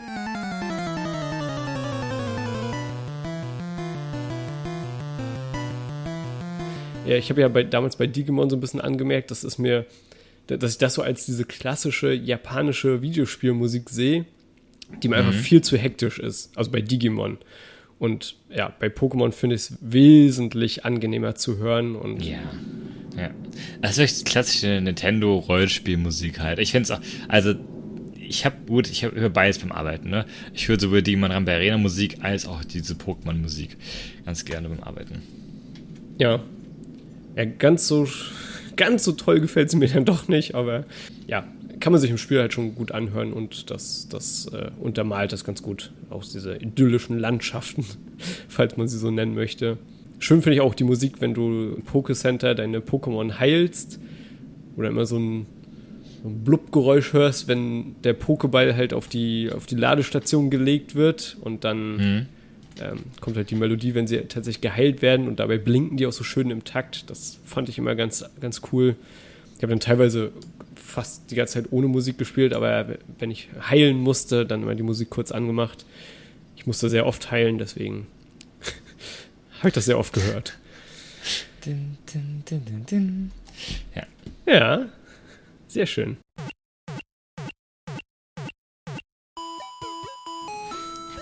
Dann, äh, genau, können wir zum Gameplay kommen. Wo fangen wir an? Steuerung, vielleicht noch ganz kurz, ist relativ simpel und ist auch irgendwie, äh, ja, irgendwann dann so ein bisschen Nintendo-Standard gewesen. Natürlich mit dem Steuerkreuz bewegen wir uns und machen irgendwie so in Menüs oder auf einer auf einer Karte, also jetzt nicht auf der Spielkarte, sondern auf der Karte von der Umgebung, kannst du dich halt zurecht navigieren. A-Knopf natürlich zum Auswahl bestätigen und Personen ansprechen und der B-Knopf, um eine Auswahl zurückzunehmen oder zurück ins letzte Menü zu kommen. Genau, Starttaste, um das Menü aufzurufen, wo man dann genau, ins Item-Menü zum Beispiel auch kommen kann. Und ja, wilde Pokémon sind Random Encounter, ne? Das wurde, glaube ich, erst jetzt in der neuesten Generation geändert, dass man die Pokémon nicht mehr zufällig betrifft. Aber ähm, dafür sind, sind die, die, Kämpfe sind wirklich instant, ne? Es gibt keinen Laden dazwischen. Das, der Kampf passiert einfach ganz schnell. Er wird einfach sofort angezeigt, man kann sofort kämpfen. Genau. Ja, genau, lass uns mal so über diese Game Loop sprechen, was man so halt die ganze Zeit im Spiel macht. Vielleicht das Unwichtigste, das können wir ganz kurz nur abhandeln, ne, dass man Leute ansprechen muss oder kann. Ja, tatsächlich. Muss, ne? tatsächlich also muss. Ja. Das soll ja eigentlich das Gameplay-Element sein, eigentlich eines Rollenspiels auch, dass man viel quatschen muss. Ähm, aber in diesem Fall ist wirklich so, du redest einfach alle mal ganz schnell an, damit du nichts verpasst. Ja. Ähm, was meinst du, wie wichtig ist der Inhalt von dem, was sie sagen? Nicht sehr wichtig. Ne? Also es hilft ein bisschen, sich in die Story reinzudenken, aber eigentlich für Durchspielen nicht wirklich relevant. Ne? Also es gibt selten halt einen Hinweis, der dir wirklich was bringt. Also ab und zu mal gibt es schon was, ne? dass er sagt, hey, äh, ich habe meine Pokémon-Puppe verloren und dann weißt du, ah, warte, ich habe doch letztens eine Pokémon-Puppe irgendwo gesehen und dann gehst du da hin und holst die Pokémon-Puppe ab und bringt es dem halt. So, sowas halt, ne? Ähm, aber im Regelfall redest du mit denen und bekommst ein Item oder nicht. Und manchmal musst du alle angesprochen haben, damit du weiterkommst, aber es ist irrelevant, was die gesagt haben. Ja, also genau. Ich habe auch das Gefühl, der Inhalt ist nur ganz selten wichtig. Also am Anfang kriegst du ein paar Spieletipps, aber die sind jetzt auch wirklich nur so für absolute blutige Anfänger. Für die Glitches. Ach so, richtig, richtig. Genau, du kriegst so ein bisschen Infos über die Spielwelt, das ist ganz nett und auch manchmal so, ne, in einem Ort sagen sie dir, was im anderen Ort los ist und dann hast, kriegst du so ein bisschen so eine Idee, wo du als nächstes hingehen kannst. Aber eigentlich machst du es wirklich nur, um an neue Items zu kommen. Und manchmal sind die Items nützlich und oft sind sie wirklich sogar wichtig. Ne? Also du musst die Leute ansprechen, um weiterzukommen. Anders geht's nicht. Aber es ist jetzt auch nicht so ein Dialogsystem, wo du irgendwie Antwortmöglichkeiten auswählen kannst. Ganz im Gegenteil. Ja. Wir sprechen ja gar nicht. Ja, Min stimmt, wir sprechen mich gar nicht. Ja. Aber, aber das ist so schön. Also, wir sprechen ja gar nicht. Das hast du ja schon das schön gesagt, ne? Und das bringt mich ganz kurz mal wieder zurück. Das sind zwei. Oder End, End, Endgegner der Protagonist von Generation 1 ist. Ah. Spoiler-Alarm. Spoiler-Alarm. ja, aber du musst wirklich dann, äh, du musst wirklich beide Kontinente durchgespielt haben. Erst dann kommst du wirklich auf, äh, darfst wirklich, und die Pokémon-Liga zum zweiten Mal durchgespielt haben, und erst dann darfst du in die äh, Silberhöhle und da am Ende erwartet dich eben der Protagonist der ersten Generation und er begrüßt dich mit Punkt, Punkt, Punkt. Ach, geil. Spricht das immer noch nicht. Ja. ja. Genau, manchmal wird es, glaube ich, auch schon in der ersten Generation so symbolisiert, dass wir nichts sagen. Äh, wenn wir dann wirklich direkt was gefragt werden, dann kommt tatsächlich dieses Punkt, Punkt, Punkt einfach nur. Ähm, mindestens zweimal wird es auch so ein bisschen thematisiert. Ne? Einer von diesen Seemännern sagt irgendwie, verdammig, gesprächig bist du aber nicht. Und gerade die Frauen sagen öfter mal so, hör auf mich anzustarren. Also, weil er steht halt einfach nur da und dieses, ne, also ich habe gerade eben gesagt, man geht hin und äh, mit der A-Taste spricht man Leute an. Ähm, nee, man spricht die Leute halt nicht an. Also, man starrt sie an und sie reagieren. Genau, also so in der echten Welt stelle ich mir das schon ziemlich, ziemlich dämlich vor, wenn man sich einfach so vor irgendjemanden hinstellt, und, um eine Reaktion zu provozieren. Aber könnte man vielleicht mal ausprobieren. Ja, vielleicht werden sie auch genauso spreche ich dann halt, ne? Stellt sich jemand vorhin und der meint so, ach ja, ich liebe Pokémon. Ich ja. bla bla bla bla bla. Ja, und hier hast du eine Pokeflöte. ja, genau, wird angestarrt. genau, geh jetzt bitte weg. ähm, genau, also genau, wir machen Leute ansprechen, weil wir das machen müssen, nicht weil wir es unbedingt wollen. Kämpfen und trainieren. Hast schon gesagt, man geht so irgendwie durch hohes Gras, um wilde Pokémon zu finden und kann dann halt gegen die kämpfen und ja, dadurch werden unsere eigenen Pokémon stärker. Ich finde das mit Punkt. diesem, mit, mit, ja, Komma, Semikolon. Ich finde das mit dem hohen Gras ganz gut gelöst, weil du siehst wirklich, worauf du dich einzustellen hast. Ne? Du siehst, wenn ich da durch das hohe Gras gehe, kann es halt passieren, dass mir ein Pokémon auf die Eier geht. Ne? Also wenn ich einfach nur von A nach B gehen möchte ne? und ich weiß, ich gehe durchs hohe Gras, es kann halt passieren, dass ich aufgehalten werde nervig wird das irgendwie so in Gebäuden und Höhlen, wo jedes Feld mhm. dann so eine Pokémon-Begegnung auslösen kann. Da, da finde ich es einfach nur nervig, weil gerade durch diese Höhlen oder sowas, da gehst du nicht unbedingt rein, um da. Sagst der, der mehrmals die Top 4 spielen musste, um Gary zu besiegen. Ja, aber da kriegst du halt auch mehr Erfahrung. Also es ist effizienter, gegen ein Pokémon von einem Trainer zu kämpfen, als gegen ein wildes Pokémon ich sag mal, lieber Schweiß im Training als Blut im Gefecht. Spannend. Also ich habe es ganz anders gemacht. Den allerersten Ordenskampf, ich wusste, dass ich zu schwach bin. Ne, ich Welches Puppe ausgewählt? Aha. Jetzt, jetzt, kommst du, jetzt kommst du mit der Frage. Natürlich. Ja, tatsächlich habe ich äh, Bisasam ausgewählt. Oh Gott. Niemand nimmt Bisasam. Ja, weißt du auch warum? Weil einem das schon so eingetrichtert wird. Du hast halt im Laden die Wahl zwischen der roten Edition, wo Glurak drauf ist, und der blauen Edition, wo, wo Turtok drauf ist, also die, das Wasser- und das Feuer-Pokémon, die du dir dann auch, also wo du dir die Vor-Vor-Entwicklungsstufe am Anfang aussuchen kannst. Und da wird einem das schon im Laden eingetrichtert, nur noch eins von den beiden. Und das, das, das tat mir Bisasam leid. Aber die, man hatte extra schon die Korrektur gemacht, damit du nicht das mehr nimmst. Ne? Man, in Japan hat man einen Fehler gemacht, hat die grüne Edition genommen, daraus hat man gelernt, hat daraus extra blau gemacht, damit du nicht Bisasam nimmst. Wen hast du denn genommen? Ich wollte ja eigentlich ursprünglich die rote Edition haben und habe natürlich Glumanda genommen. Ja. Ja, ich habe das Spiel jetzt mehrmals anfangen müssen und es lag hm. daran, dass ich das nicht auf dem originalen Gameboy gespielt habe, sondern auf so einem Emulatorgerät und da mit dem Speichern äh, ein paar Fehler gemacht habe. Und deswegen musste ich, glaube ich, sieben, acht Mal neu anfangen. Gott. Äh, ja, ja, und je, jedes Mal habe ich halt ungefähr so eine Stunde gespielt und dann war der Gameboy alle und dann war der Spielstand weg oder. Ne, also irgendwie so, solche Geschichten hatte ich halt immer. Ich habe dann echt eine Weile gebraucht, bis ich verstanden habe, wie das Speichern wirklich funktioniert. Ähm, und ich glaube, ich hatte auch mehrmals dann gesagt, eigentlich ist Glumanda cool. Also wirklich halt. Es ist halt, wird halt nachher Drache, ne? Also was Cooleres ja, gibt auf jeden ne? Fall. Aber dann irgendwann habe ich gesagt, nee, nee, komm. Äh, Bisasam. Keiner nimmt Bisasam, wie du schon gesagt hast, ne? Tat mir leid und den habe ich genommen und ja, war eigentlich ganz zufrieden ich damit. Hätte, ernsthaft, ich habe einmal früher ausprobiert gehabt und war genervt, dass er so wenig Attacken lernt, die auch was abziehen. Viel Giftsporen, Schlafsporen. Oh Gott. Ja, das stimmt, ja.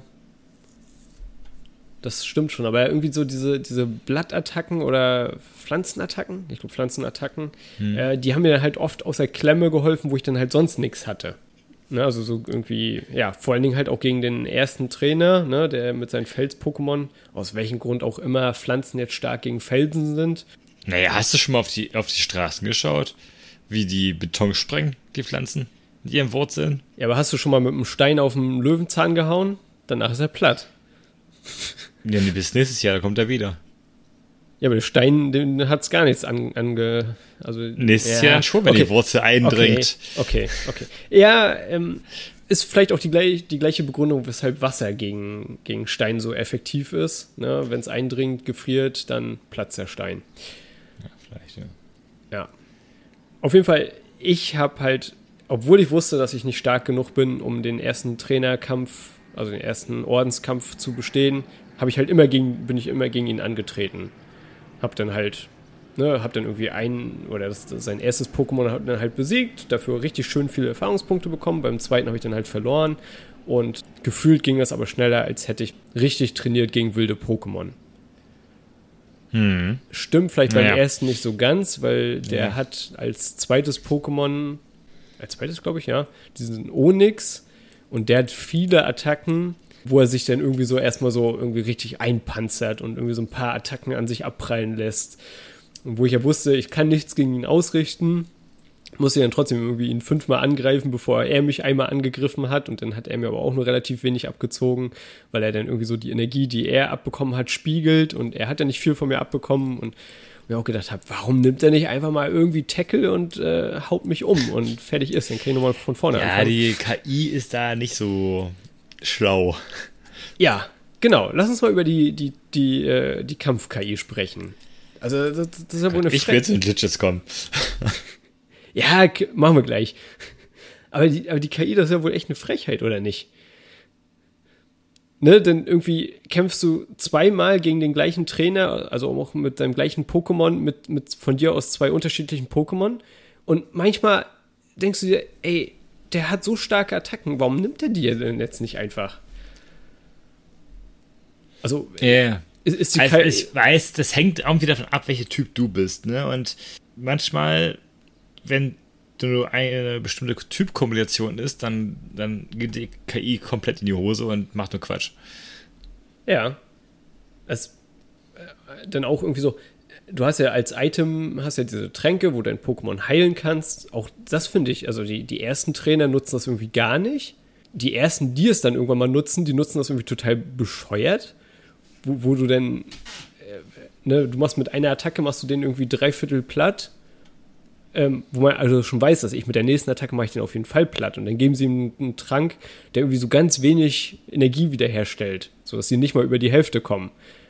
Und du auch denkst, warum verschwenden sie diesen, diesen Zug jetzt damit, äh, dem, ihrem Pokémon einen Trank zu geben, wo sie eigentlich wissen müssten, also auch so eine KI wissen müsste, dass das nichts bringt. Genau, und, und das ist ja, wie, wie dieses Kampfsystem funktioniert. Es ist rundenbasiert. Man mhm. kann pro Runde eine Aktion machen. Ähm, welche Aktionen gibt es? Attacke, Item, Fliehen, Pokémon-Wechsel.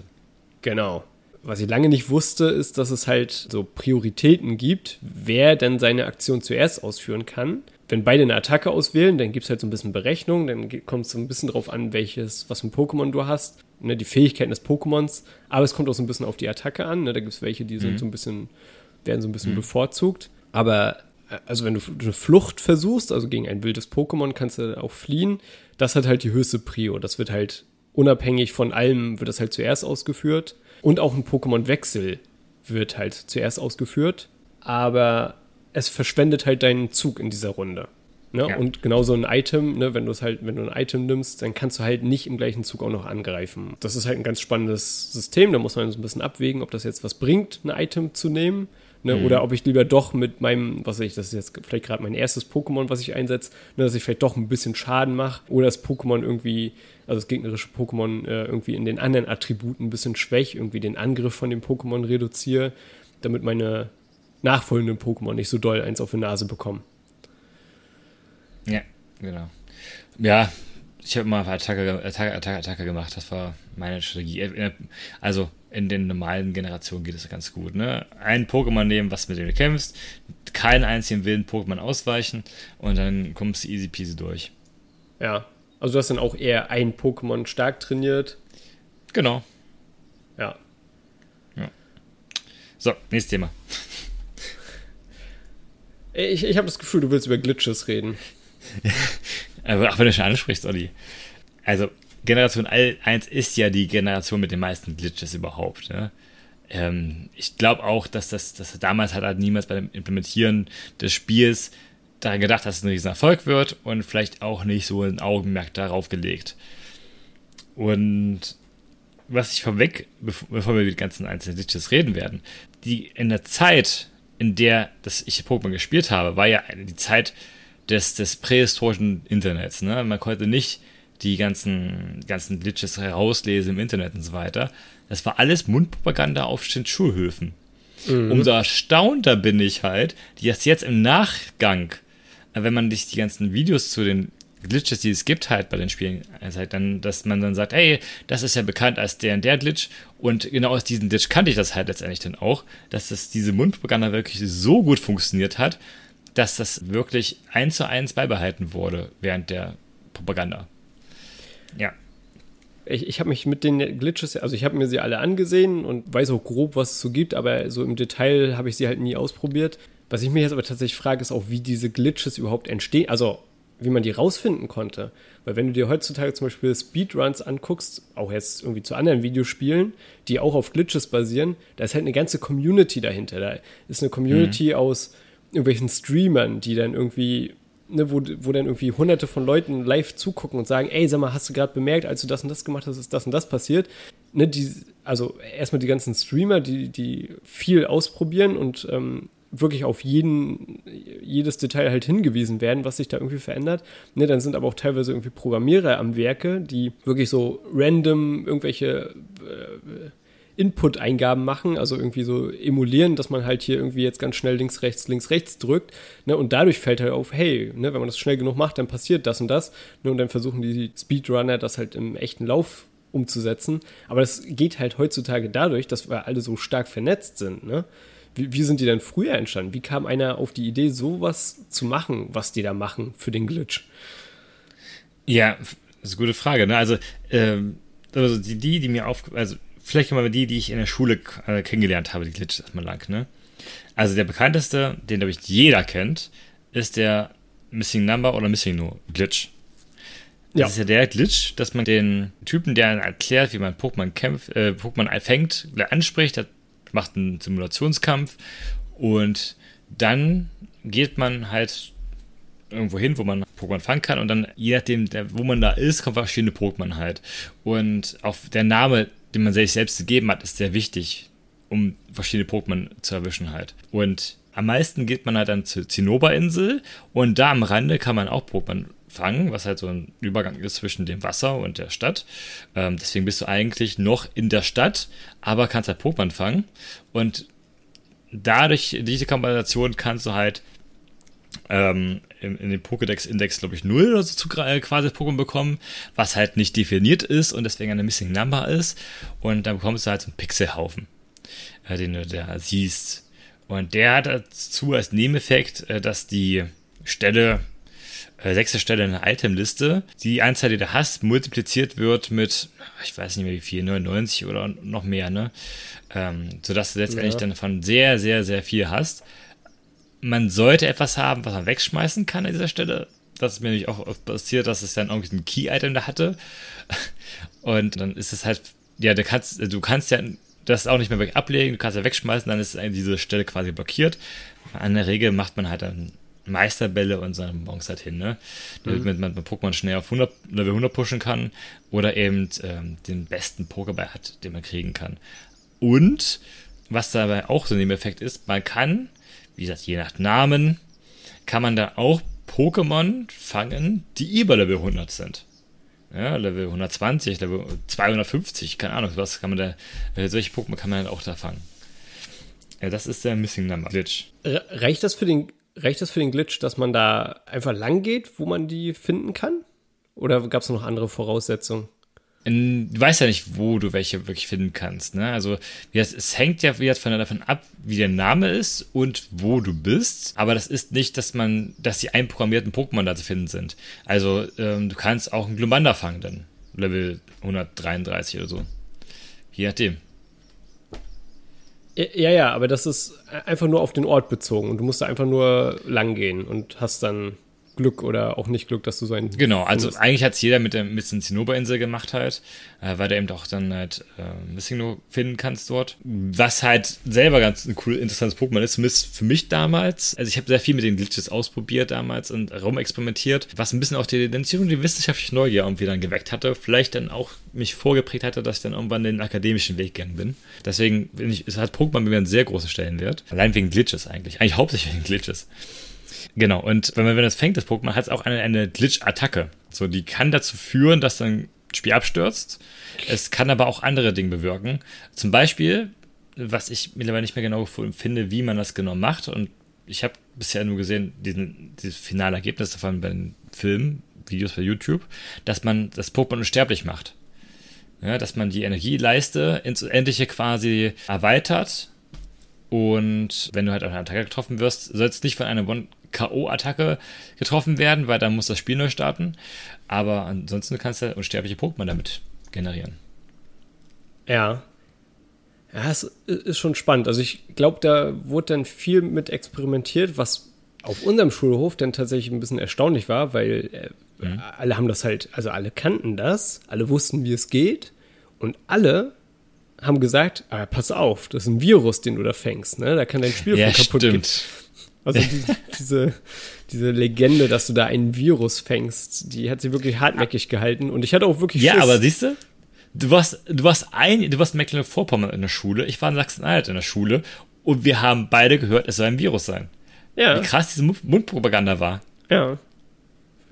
Aber auch da frage ich mich, ne, wer hat sich das ausgedacht? Weil das, ne, da hat er halt irgend, das hat ja, muss ja irgendeiner behauptet haben. Da, da gibt es ja keine, ja gut, dass das Spiel abstürzt. Und ich glaube, du kannst es halt schaffen, dass du, wenn du im falschen Zustand dann speicherst und das Ding hast und einen von diesen ver verrückten Effekten hast und auch irgendwie deine, diese Key-Items, die du wirklich fürs Weiterkommen brauchst, irgendwie an der falschen Stelle hast, dann kannst du dich halt irgendwie so in Situationen manövern, aus denen du nicht mehr rauskommst, außer einen komplett neuen ja. Spielstand anzufangen. Aber Stimmt schon. so kamst du ja es immer. Es kann auch passieren, ne? dass dein Spielstand komplett äh, kaputt geht, wenn du ja, das Missing äh, äh, fängst und die Attacke im falschen Moment benutzt. Ja, aber dann kannst du ja trotzdem einen Gameboy ausmachen, neu starten nee. und sagen neues Spiel. Nee. Mm, mm, mm, ah, okay. Das ist spannend. Oder ein Gerücht, was sich auf ähm, Schurf auch hartnäckig gehalten hat, was dann auch ich jetzt letztens bei YouTube gehört habe, was aber Quatsch ist, ist, dass nach entweder einer bestimmten Zeit, ich glaube 100 Stunden Spielzeit, dass dann die MSN wiederkommt. Ja, dieses Schiff, was dann abreißt. Ja, ja irgendwas habe ich mit dem Schiff auch gesehen und also ich glaube, das. Nee, was, was, was einfach nicht stimmt. Aber es hat sich hartnäckig gehalten, das Gerücht. Und ich, ich fand es faszinierend, dass das auch dann, wie gesagt, es in YouTube-Kanäle geschafft hat. Heutzutage. Ja. Ja, auf jeden Fall ist ja in dem Bildschirm, wo du das Schiff von außen siehst, gibt es irgendwo ein Auto an der Seite.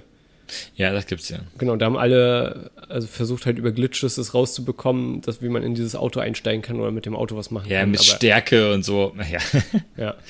Und äh, ein Glitch, den ich auch sehr gerne gemocht habe, ist der, wie nennt man, also ich weiß gar nicht, wie man ihn genannt, wirklich, also Glitchstadt nennt man heutzutage. Das ist also in Pokémon Generation 1, warum immer, ich weiß nicht warum, ne? Wenn du ein Spiel startest, resettest und dann, dann stehst du immer mit dem Gesicht nach unten zeigend in der Landschaft. Ja. Ja, so Richtung Süden, Richtung Süden guckend egal wie du vorstandest, ob du Norden, Osten, Westen guckt hast, ist egal, du guckst immer nach Süden.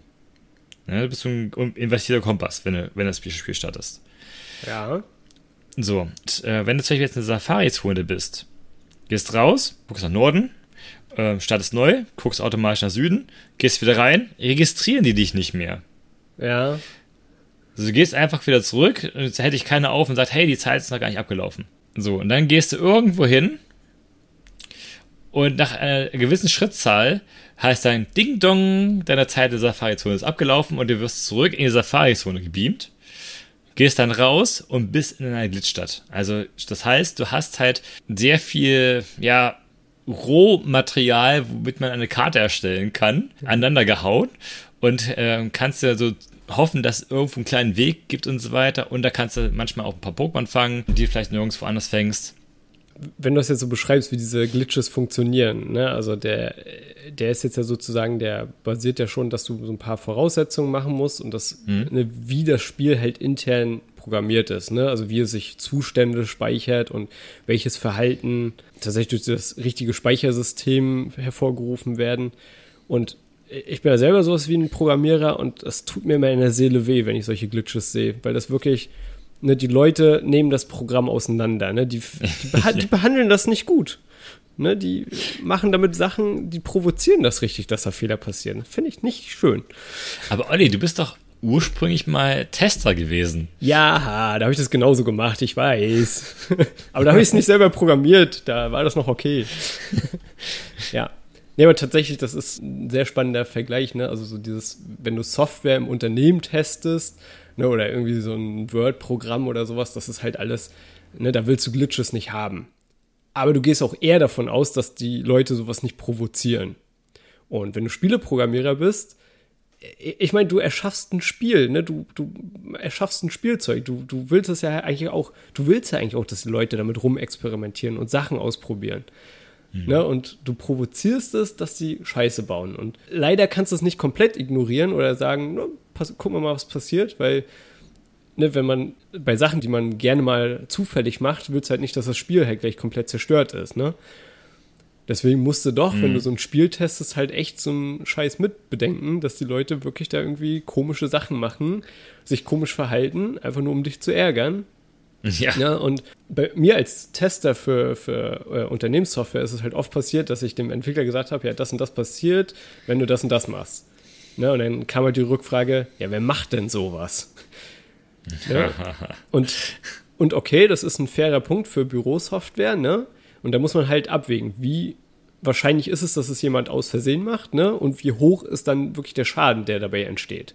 Mhm. Ne? Und beim Spiel stellt sich diese Frage nicht, wer macht denn sowas? Irgendeiner macht sowas. Ja, klar. Ja. Einen habe ich noch auf jeden Fall, der sehr bekannt ist und war auf dem Schulhof. Und zwar, wie man jedes Pokémon auch Mew bekommen kann. Ja, ja. Mew ist ja eigentlich das Pokémon, was man halt ja nur in äh, damals zumindest in Spezialevents bekommen hat und sonst nirgends. Das 151. Pokémon, der I-Tüpfelchen. Also, um ja. das nochmal ein bisschen zu, zu betonen, da musstest du mit deinem Gameboy und deinem Link-Kabel, na gut, vielleicht war das schon da, aber du musstest mit deinem Gameboy und deinem Spiel irgendwo hingehen, auf irgendeine Messe, auf irgendeine Spielemesse. Manchmal kam dann irgendwie so ein, so ein Pokémon-Truck durch die Städte und. Ja, genau. So war das, ne? Also ist das. Ja, kann man sich irgendwie heutzutage ein bisschen schwieriger vorstellen. Obwohl, bei dem Pokémon Go sind ja auch alle irgendwie in den Central Park in New York einfach dann quasi gerannt, um irgendeinen Pokémon zu kriegen. Also von daher funktioniert heutzutage auch noch gut. Ja. Ähm, ja, ebenfalls, ähm, es gibt aber auch eine Möglichkeit, Mew mit einem Glitch zu bekommen. Es gibt, glaube ich, mehrere Glitches, aber das ist, glaube ich, der bekannteste. Und zwar, wenn du zu einem Trainer gehst, dann ab einer bestimmten Reichweite kommt ein Ausrufezeichen und dann kommen die auf dich zu und kämpfen gegen dich. Wenn du weißt, wie, wann da dieses Feld kommt, wo du, also die Distanz, dann, und das Ausrufezeichen kommt und drückst sofort Start, dann öffnet sich noch während das Ausrufezeichen da ist, die Menüliste. Und Ja. dann kannst du mit einem Vogel-Pokémon wegfliegen und äh, an einen Ort fliegen und äh, dann ist das Pokémon, was du dann als nächstes als wildes Pokémon siehst, bestimmt dadurch, welchen Trainer du gerade angesprochen hast, deine ID. Jeder Ja. Trainer hat eine ID. Und das wiederum bestimmt das Pokémon letztendlich, was dann bei dem, bei dem als wildes Pokémon dir quasi auftaucht. Das tut mir wieder in der Seele weh, wenn ich das höre. Im richtigen Moment Start drücken. Das, das, das, das Spiel stellt sich noch gar, stellt sich da gar nicht drauf ein, dass man jetzt plötzlich den Ort wechseln kann. Ja, du ja. bist quasi noch im Kampf. Ja. Ja, ja ge genau, tatsächlich ähm, Mew, das ist, also das tatsächlich hat es nicht auf dem, also ähm, wie es funktioniert, das hat es bei uns nicht auf dem Schulhof geschafft, die Erklärung, sondern nur das Gerücht, dass es irgendwie ein Mew gibt. Ich bin mir nicht sicher, ob ich zu dem Zeitpunkt schon wusste, dass man dieses Mew tatsächlich über, ähm, ja, über solche speziellen Events bekommen kann. Deswegen, ich habe das damals einfach so als, als, als Schwachsinn abgetan, dass man irgendwie Mew im Spiel bekommen kann.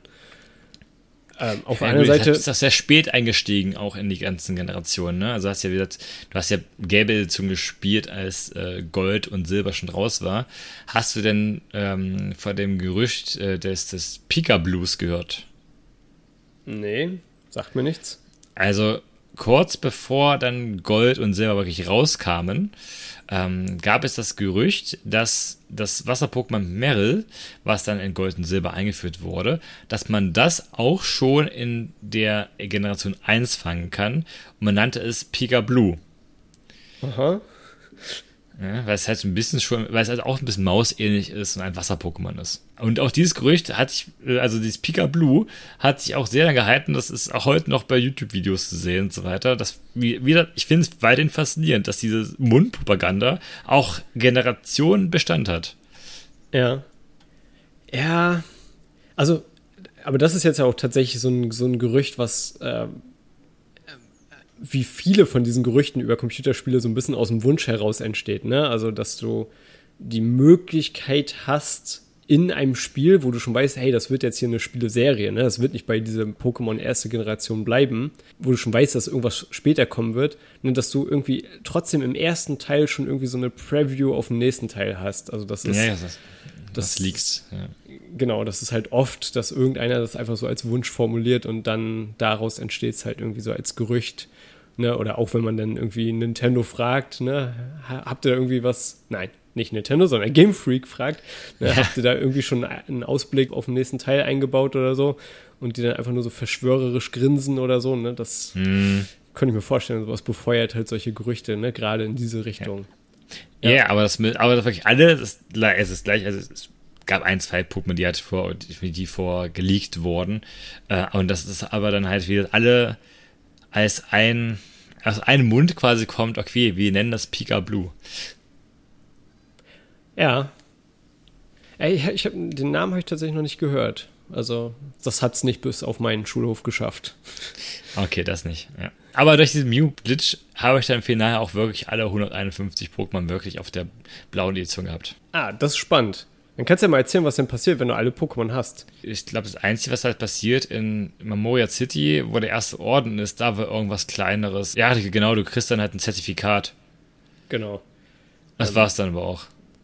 Aber das kann man sogar ausdrucken, wenn man diesen Original Gameboy-Drucker hat. Ja, ja, genau. Ja, also es sieht jetzt nicht so spannend aus. Ich habe ja. ein Bild davon ein online gesehen. Ja, sehr enttäuschend eigentlich alles da. Also was das, das Sammeln, deswegen ist für mich auch nicht so das Hauptziel. Tatsächlich ist auch in der Generation 2 so das letzte Spiel, in dem du wirklich alle Pokémon ohne Spezialspiele noch irgendwie zusammensammeln kannst, ne? Weil in Generation 2 hast du natürlich die neuen Pokémon, ne? Die 900 Pokémon oder 101 Pokémon dazu bekommen. Und du kannst mit den alten Editionen noch tauschen. Also die, das ist die letzte Generation, die halt noch mit den alten Editionen kompatibel ist. Ah. Den kannst du in der Generation 2 noch alle Pokémon zusammenkriegen. Ja. Boah, das ist aber, ja. Also die haben sich da irgendwann später echt äh, äh, ich, ich habe es halt so ein bisschen gelesen, weil ich jetzt viel auf solchen allgemeinen Poke-Wikipedia-Seiten war, Pokémon-Wikipedia-Seiten war und die dann halt auch alles über alle Generationen erklärt haben und die, also es klingt schon so, als ob die sich später wirklich richtig fiese Mechaniken ausgedacht haben, auch mit irgendwie hm. Pokémon züchten und irgendwie. Ja, züchten, das ist, also züchten fand ich, also das ist ein cooles Feature in Generation 2, ne? Also, das bringt dir nochmal die Komplexität rein, neue Komplexität rein. Also, Generation 2 hat ein paar Komplexitäten reingebracht, um die, die Pokémon besser zu verteilen. Ne? Es sind ja mehr Pokémon, dementsprechend wäre es ja, bräuchte es eine Riesenwelt. Die haben Tag-Nacht-Rhythmus eingebaut. Ne? Es gibt morgens, mittags, abends, nachts. Ähm, wirklich wie eben dann halt grob zum realen Leben in der Uhr. Es gibt die Zucht, ne, um dann halt verschiedene Pokémon zu kriegen. Dann gibt es noch neue Steine, neue Typen. Ja, tauschen gab es ja schon Generation 1. Genau, dementsprechend fand ich eigentlich das ganz cool gemacht. Also, dass, dass man da jetzt noch die Komplexität der Zucht reinbringt. Es hat echt Spaß gemacht zu züchten, weil man da auch dann nicht nur die Pokémon, andere Pokémon rauskriegen kann, sondern auch die Status optimieren kann. Ne? Also, ist, du züchtest halt wirklich darauf hin, dass ein Pokémon zum Beispiel vier Angriffe hat. Ne, dann nimmst du halt zwei Pokémon, äh, die allgemein schon vier Angriffe haben und dann kommt ein Pokémon raus, was einen hohen Startangriffswert hat. Du hast recht, da kommen dann halt wirklich die, die Komplexitäten vom Rollenspiel mit rein, ne? dass man eben darüber halt diese Parameter recht cool beeinflussen kann. Ne? In der ersten Generation, ne, und deswegen habe ich eingangs so ein bisschen gesagt, ich finde das so ein bisschen enttäuschend, diese, oder hauptsächlich andere haben angemerkt, dass es ein bisschen enttäuschend ist, die Rollenspielmechaniken. Aber du hast halt nicht so wirklich auf alles einen Einfluss. Ne? Mhm. Also du hast halt ein Pokémon und du kannst es entwickeln. Ne? Du kannst ein bisschen Einfluss auf die, auf die Attribute nehmen, manchmal durch Sonderitems, manchmal durch, also dann dauerhaft oder durch bestimmte Attacken, dann halt nur für den aktuellen Kampf. Aber so richtig großartig beeinflussen kannst du es halt nicht. Ne? Das ist, dann kannst du es eigentlich nachher nur noch darüber steuern, indem du dir halt ein anderes Pokémon aussuchst. Aber das ist andere Pokémon aussuchen, das ist doch genau der Sinn der Sache, oder? Man soll ja möglichst mit verschiedenen Pokémon im, im man hat ja sechs Pokémon, die man quasi mit sich rumschleppt. Und ich glaube, das soll ein bisschen auch dazu, einen dazu motivieren, mehrere Pokémon wirklich auch zu nutzen, die man rumschleppt, weil man dann eben verschiedene Dinge erreichen kann damit. Ja, das ist die eine Möglichkeit, ne, dass du halt dich darauf einlässt, dass es ein, im Hintergrund ein recht komplexes Rollenspielsystem hat, was du aber leider nicht verstehst, ne, was dir nirgendwo auch in der Anleitung und auch im offiziellen Lösungsbuch wirklich nur so an der Oberfläche erklärt wird, wie bestimmte Sachen funktionieren. Also du kannst dich entweder darauf einlassen, dass es komplex ist und so ein bisschen experimentieren und gucken, ob mit einem anderen Pokémon halt irgendwie besser geht und dann findest du bestimmte Sachen raus. Oder mein Weg war halt wirklich, das über, ne, was du auch schon erzählt hast, was der eine YouTuber gemacht hat, ne, das einfach über einen total hohen Level das Problem totschlagen. Mhm. Wenn mein Bisasam auf Level 40 nicht reicht, ja gut, dann nehme ich halt einen Bisasam auf Level 60. Muss ich halt so lange spielen. Mhm. Genau. Ja. Und ich, also für den letzten Kampf war ich nachher wirklich auf einem recht hohen Level. Also ich glaube, ich war. Weißt du welches? Nicht genau, aber ich glaube, ich war über 90. Oh Gott. ja. Also, da, da muss man auch dazu sagen, ich habe sehr oft zwar eine Anleitung geguckt, aber nur um rauszukriegen, wie es weitergeht, wie ich halt zum nächsten Ort komme, welches Item ich jetzt noch brauche, um da und da hinzukommen und ja. sowas. Und ich habe halt mir nicht angeguckt, was welche Attacke kann. Was dazu führte, ne, du hast es schon angesprochen, es gibt diese, diese TMs, damit kannst du, also das sind Items, mit denen du deinem Pokémon neue Attacken beibringen kannst. Ich habe es halt manchmal ausprobiert. Ne? Du erfährst aber erstmal nur den Namen von der Attacke. Keine Ahnung, Blubstrahl zum Beispiel. Ne? Nehmen wir jetzt mal als Beispiel, du findest die, die TM, die Blubstrahl enthalten würde. Keine Ahnung, was Blubstrahl macht. Hört sich jetzt erstmal nicht so stark an. Ne, dann gibt es halt Attacken, die wirklich Schaden machen und es gibt Attacken, die halt nur die Attribute ändern. Da gibt es so wieder Attacken, äh, also genau, attributverändernde Attacken, die dich verändern und mhm. welche, die den Gegner verändern. Ne, wenn du nur Blubstrahl hörst, äh, hast keine Vorstellung, ist das jetzt eine starke Attacke, kann ich die oft einsetzen, Ne, du weißt, okay, die hat vermutlich was mit Wasser zu tun, aber das ist schon das Einzige, was du weißt. Und das führte halt dazu, ich habe halt manchmal eine TM an Bisasam ausprobiert. Ja gut, aber wenn du, du, du, kannst halt nur vier Attacken haben, oder dein Pokémon kann nur vier Attacken lernen. Hm. Und wenn du dann eine neue erlernen willst, musst du eine alte vergessen. Ne, und auch wenn sich das Pokémon entwickelt und eine neue lernt, du hast halt dann diese eine Chance zu sagen, ich möchte die erlernen, ich muss dafür aber jetzt eine vergessen. Ja, ne? Und genau. dann irgendwie, dann lernst du irgendwann mal eine recht starke Attacke, die du aber nur fünfmal einsetzen kannst. Ne? Das gibt es nämlich auch, das haben wir, glaube ich, gar nicht angesprochen, dass du so ein, für jede Attacke noch so ein Attackenlimit hast, wie oft du sie insgesamt ausführen kannst, bevor du dann dein Pokémon heilen musst oder mit einem anderen Item das halt wieder diesen Counter zurücksetzen musst. Und wenn du eine sehr starke Attacke hast, die du auch nur fünfmal einsetzen kannst, ja, das nützt dir halt nichts in einem Trainerkampf wo, oder ne, ganz am Ende, wo du eben fünf Trainer hintereinander besiegen musst und ich glaube, jeder hat halt sechs Pokémon. Mhm. Ne? Da bringt es dir nichts, eine Attacke zu haben, die halt ein Trainer komplett platt machen würde, weil du schaffst halt mit einem Angriff maximal ein Pokémon. Und dann habe ich halt irgendwann gesagt, okay, das ist jetzt zwar eine starke Attacke, aber ich vergesse die vielleicht mal doch und ja, dann kam irgendwas, was dann irgendwie so Blätter mit sehr geringer Geschwindigkeit auf den Gegner geworfen hat und nicht so viel abgezogen hat. Und es funktionierte, aber es hat halt, also ich konnte sie oft ausführen, aber es hat halt nicht so viel Schaden angerichtet und entsprechend musste ich ein sehr hohes Level haben. Also ich habe gerade mal geguckt, der Typ, der quasi das Spiel mit jedem Pokémon durchspielt, der hat jetzt zum Beispiel Bisa Sam durchgespielt, ne, aber ohne entwickeln und hat es mit Level 69 geschafft. Nach sechs Stunden. Genau. Und, und er wusste, was er tut, ne? Ja, er wusste, was er tut. Das, das muss man fairerweise halt dazu sagen. Ne? Und äh, ja, ich habe halt, wie gesagt, viel rumexperimentiert und viele Fehler dabei gemacht. Dann irgendwann, also wie gesagt, ich glaube, ich kam so auf äh, knapp über Level 90 am Ende. Ich weiß nicht, auf welchem Level ich war, als ich das erste Mal dann halt so die letzten Trainer also angefangen habe. Vielleicht auf 60 oder so. Ne? Also ich habe entsprechend sehr viele Level hochgelevelt und ich wusste, dass ich viele Level brauche. Ich wusste nicht, dass ich, wie hoch ich nachher sein würde. Aber ich stand dann sozusagen vor der Wahl, hm, okay, ich weiß jetzt, welche Pokémon kommen. Ne, ich könnte jetzt ein anderes Pokémon nehmen, was vielleicht auf Level 30 ist oder 40 ist oder so, was aber vielleicht ein bisschen effizienter kämpfen kann gegen, gegen die, die jetzt irgendwie rankommen oder gegen die, die mir Schwierigkeiten bereiten, ne, und könnte das ein bisschen hochleveln, ne, oder ich setze halt, ich ziehe das halt durch mit Bisasam und auch da, glaube ich, habe ich mich wirklich falsch entschieden. Ja, definitiv.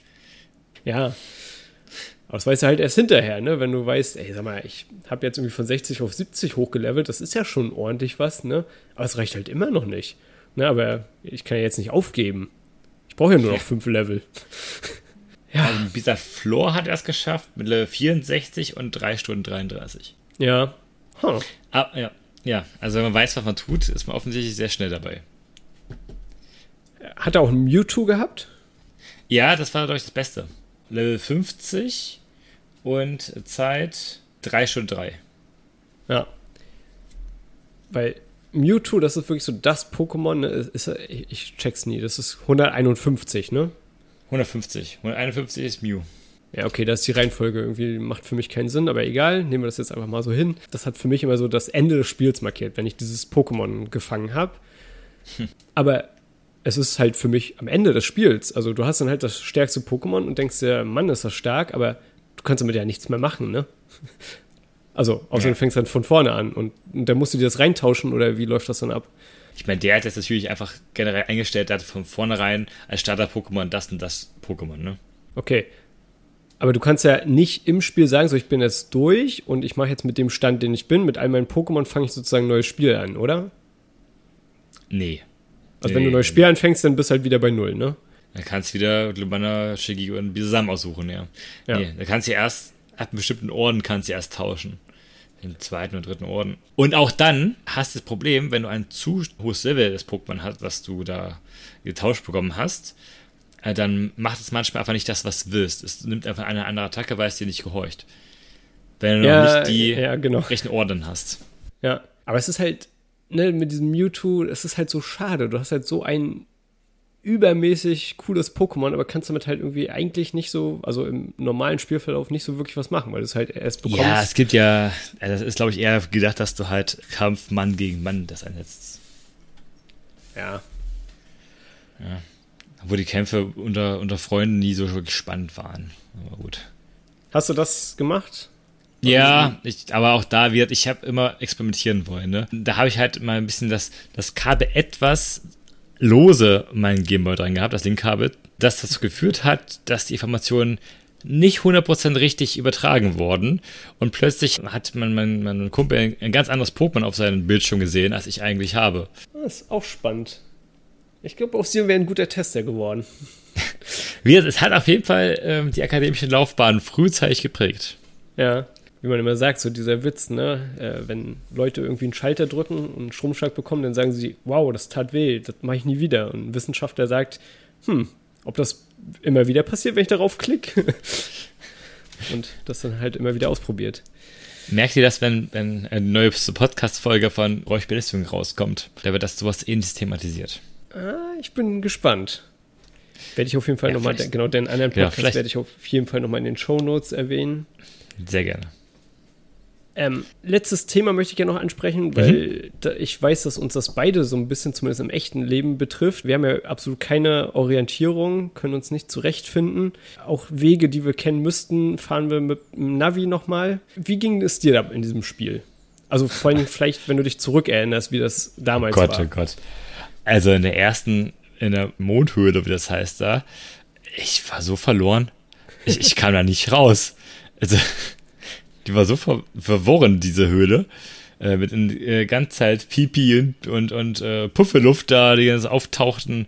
Und ich, ich kam da einfach nicht raus. Und was hast du denn gemacht? Und die Dikterhöhle, die Dikterhöhle, die, die eigentlich mal ein Strang quasi geradeaus ist. Ich habe mich total verlaufen.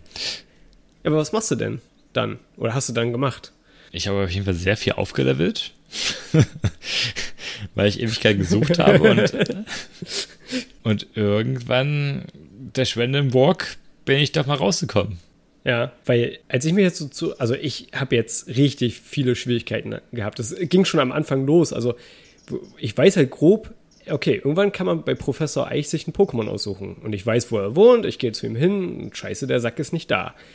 Und dann spricht man die Leute an und die sagen, ja, er ist gerade nicht da. Wenn, wenn sie sagen, er ist gerade nicht da, dann heißt das ja irgendwie, dass er irgendwann kommt, ne? entweder nach einer gewissen Zeit ich weiß, dass Pokémon nicht so funktioniert. Okay, dann hole ich mir so einen Kaffee und dann warte ich hier. Vielleicht nee, kommt genau. er gleich wieder. Also, also so, so, gut habe ich das Spiel schon verstanden, dass es halt nicht wirklich, dass man nicht wirklich Zeit abwarten muss, aber man muss halt irgendwas erreichen. Ne? Und dann spricht man halt alle Leute an und dann ist man durch, weil es nicht so viele Häuser gibt im, im Startgebiet und dann denkt man, ja, scheiße, jetzt habe ich alle einmal angesprochen, spreche sie halt alle noch einmal an, vielleicht sagen sie beim zweiten Mal was anderes. Ne? Auch das ist nicht der Fall. Und dann platzt mir mal irgendwann der Kragen und dann sage ich, gut, ich hau jetzt hier ab, ich gehe aus dem Startgebiet raus, mal sehen, was passiert. Und das ist ja der Trigger, ne? Du musst dann mhm. einmal in dieses erste hohe Gras gehen und dann kommt Professor Eich und sagt, hey, Moment, Moment, das ist doch gefährlich und ne, hier, komm, ich habe hier ein Start-Pokémon für dich. Also der führt dich in sein Haus und dann gibt er dir dann ein Start-Pokémon. Ja, aber ich glaube, ich habe dasselbe Problem gehabt. Also ich habe Anfang auch nicht rausgefunden gehabt und äh, oder, oder ich habe es halt gelesen gehabt vorher, ne? Weil ich meine ganzen Nintendo-Zeitschriften. Ich bin nicht ganz sicher mehr. Zu lange her. Und genau das habe ich auch. Ich dachte, also ich war jetzt wirklich schockiert über mich selbst und ich dachte, dass ich halt total verweichlicht bin. Und ich habe halt wirklich, ich wollte es eigentlich äh, ohne Lösung durchspielen, aber ich habe es halt nicht geschafft. Und ich dachte, ey, sag mal, nur weil du jetzt halt eine Weile nicht mehr so richtig ne, nicht mehr so richtig zockst, bist jetzt hier total verweichlicht und äh, ne, früher ging das alles besser, habe ich halt so lange probiert, bis es ging. Aber nee, ich hatte tatsächlich auch das Lösungsheft.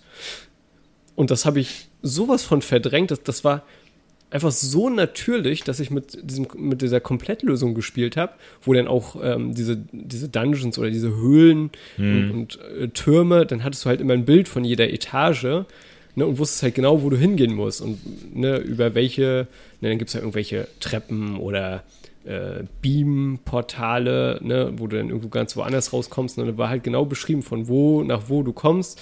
Ne, und wenn ich mich verlaufen habe, dann bin ich halt so lange gelaufen, bis ich irgendeine markante Stelle gefunden habe. Hab halt im Lösungsheft auf der Karte geguckt, wo ich bin und wusste dann halt, wie ich rauskomme. Und, ja, nee, ja. so viel Glück hatte ich nicht gehabt. Meine Mutter hat mir sowas nie gekauft. Ja, das erste Mal, dass ich das gespielt habe, habe ich mir vom, vom Klassenkameraden den Gameboy ausgeliehen mit dem Spiel, mit der Lupe, mit der Lampe für den Gameboy äh, mhm. und er hat mir halt dieses Lösungsheft mitgegeben. Also das, ich glaube, es haben halt viele wirklich nur mit Lösungsheft gespielt. Wobei es jetzt, es ist jetzt nicht wirklich kompliziert, aber ne, man muss halt schon manchmal an eine ganz andere Stelle gehen, um dann ein bestimmtes Item zu bekommen, um in einer ganz anderen Stadt auf einer ganz anderen Seite der Map halt irgendwie weiterzukommen. Und das, ja, man kriegt es halt ich, mit lange Probieren selber raus. ich hatte als Kind sehr viel Geduld. äh, auch im echten Leben, um den Weg zu finden. ich musste. Ich musste. ja. Ich erinnere mich daran, dass äh, ich mit meinem Kindergartenkumpel da halt echt neben meiner, meiner Wohnung war so ein, so ein Mini-Grün-Abschnitt da. Der war nicht wirklich groß. Lass mal 100 mal 100 Meter sein. Maximal. Vielleicht 50 mal 50. Und wir hatten es dann kurz mal da quasi so ein bisschen Fang gespielt und so weiter. Ich habe mich so total verlaufen dort. Und letztendlich irgendwann haben wir es auch nicht mehr wiedergefunden, weil ich dann irgendwann einfach außerhalb dieses Grünstreifens war. Eieiei. Also Orientierung ganz, ganz schlecht bei mir. Ja. Ja, äh, ich ähnlich. Also ich könnte genau solche Anekdoten erzählen. Fazit müssen wir jetzt nicht so groß machen. Ich glaube, man hat schon rausgehört, dass du begeistert bist. Willst du irgendwas äh, abschließend nochmal sagen, was richtig cool oder doof war? Also jetzt bezüglich Generation 1 würde ich sagen, ein guter Auftakt. Ne? Hat einen würdigen Nachfolger dann mit Generation 2 bekommen, der sehr viele Dinge, die noch nicht so optimal sind, äh, gefixt hat. Auch mit Kristall sogar ein paar Animationen, der Pokémon eingeführt hat. Ich, ja, fand das Spiel besser als den Anime. ähm, ich war, war, fand es cool, als dann irgendwann mal ein Anime rauskam, der das Pokémon-Spiel wirklich so gezeigt hat, wie es ist. Ne? Sprich, dass du dann da eben äh, auch mal diese komischen Geräusche hast und nicht, dass die Leute, dass die Pokémon nicht ihren eigenen Namen sagen, sondern eben dann wirklich machen. War sehr cool. Ja. Ähm, ja, sehr, sehr gelungenes Spiel, was dann später optimiert wurde und mittlerweile aber jetzt dann doch wieder auf die jüngere Generation abzielt, dass es mich nicht mehr so catcht. Ja, also ich habe ein ähnliches Fazit. Ich, äh, es ist ein so gelungener Auftakt in so eine Spielserie, dass man auf jeden Fall Lust hat, sich noch die anderen Teile anzugucken, was sich verbessert hat. Und es muss sich nicht viel verbessern, dass es wirklich ein rundum gelungenes Spiel ist und einen so mhm. catcht. Aber ich glaube auch, also aus heutiger Sicht ist es, richtet sich das doch zu sehr an ein junges Publikum, dass ich vermutlich so in aktuelle Teile nicht unbedingt reingucken müsste. Ja. Jetzt so aus aktueller Sicht. Polish Crystal kann ich nur empfehlen. Ne? Also es ist eine Open Source Variante von Pokémon Kristall, haben vieles nochmal noch mal optimiert, ist auf die neueste Generation quasi gehoben, was, was jetzt so die Technologie angeht und trotzdem den Pokémon Color Stil gelassen. Und es gibt den, glaube ich, Mode heißt das, glaube ich, den ich, den ich gespielt habe jetzt. Sprich, du kannst pro Gegend nur ein einziges Pokémon fangen und genau das, was zuerst auftaucht. Und wenn ein Pokémon K.O. ist, kannst du es nicht wiederbeleben, dann ist es weg. Ah. Ne, da okay. hast du nochmal so eine Bindung mehr zum Pokémon halt dazu, was aber auch ein bisschen dazu führt, dass du ab und zu mal reset ist. Ja. Ah, klingt auf jeden Fall auch spannend. Ja. Ja. Okay. Die okay. Also wenn, wenn du es nächstes ausprobieren möchtest, würde ich das dann ausprobieren. Aber vielleicht sagst du jetzt auch, reicht. Äh, ja, also vielleicht, vielleicht, im Jahr mal wieder. Dann ja. äh, könnte man sich das nochmal angucken. Lars, hat sehr viel Spaß gemacht. Vielen Dank für diese Empfehlung und äh, die Folge. Und ja, auch vielen Dank an alle Zuhörer und Zuhörerinnen. Und ja, bis zum nächsten Mal. Tschüss. Tschüss.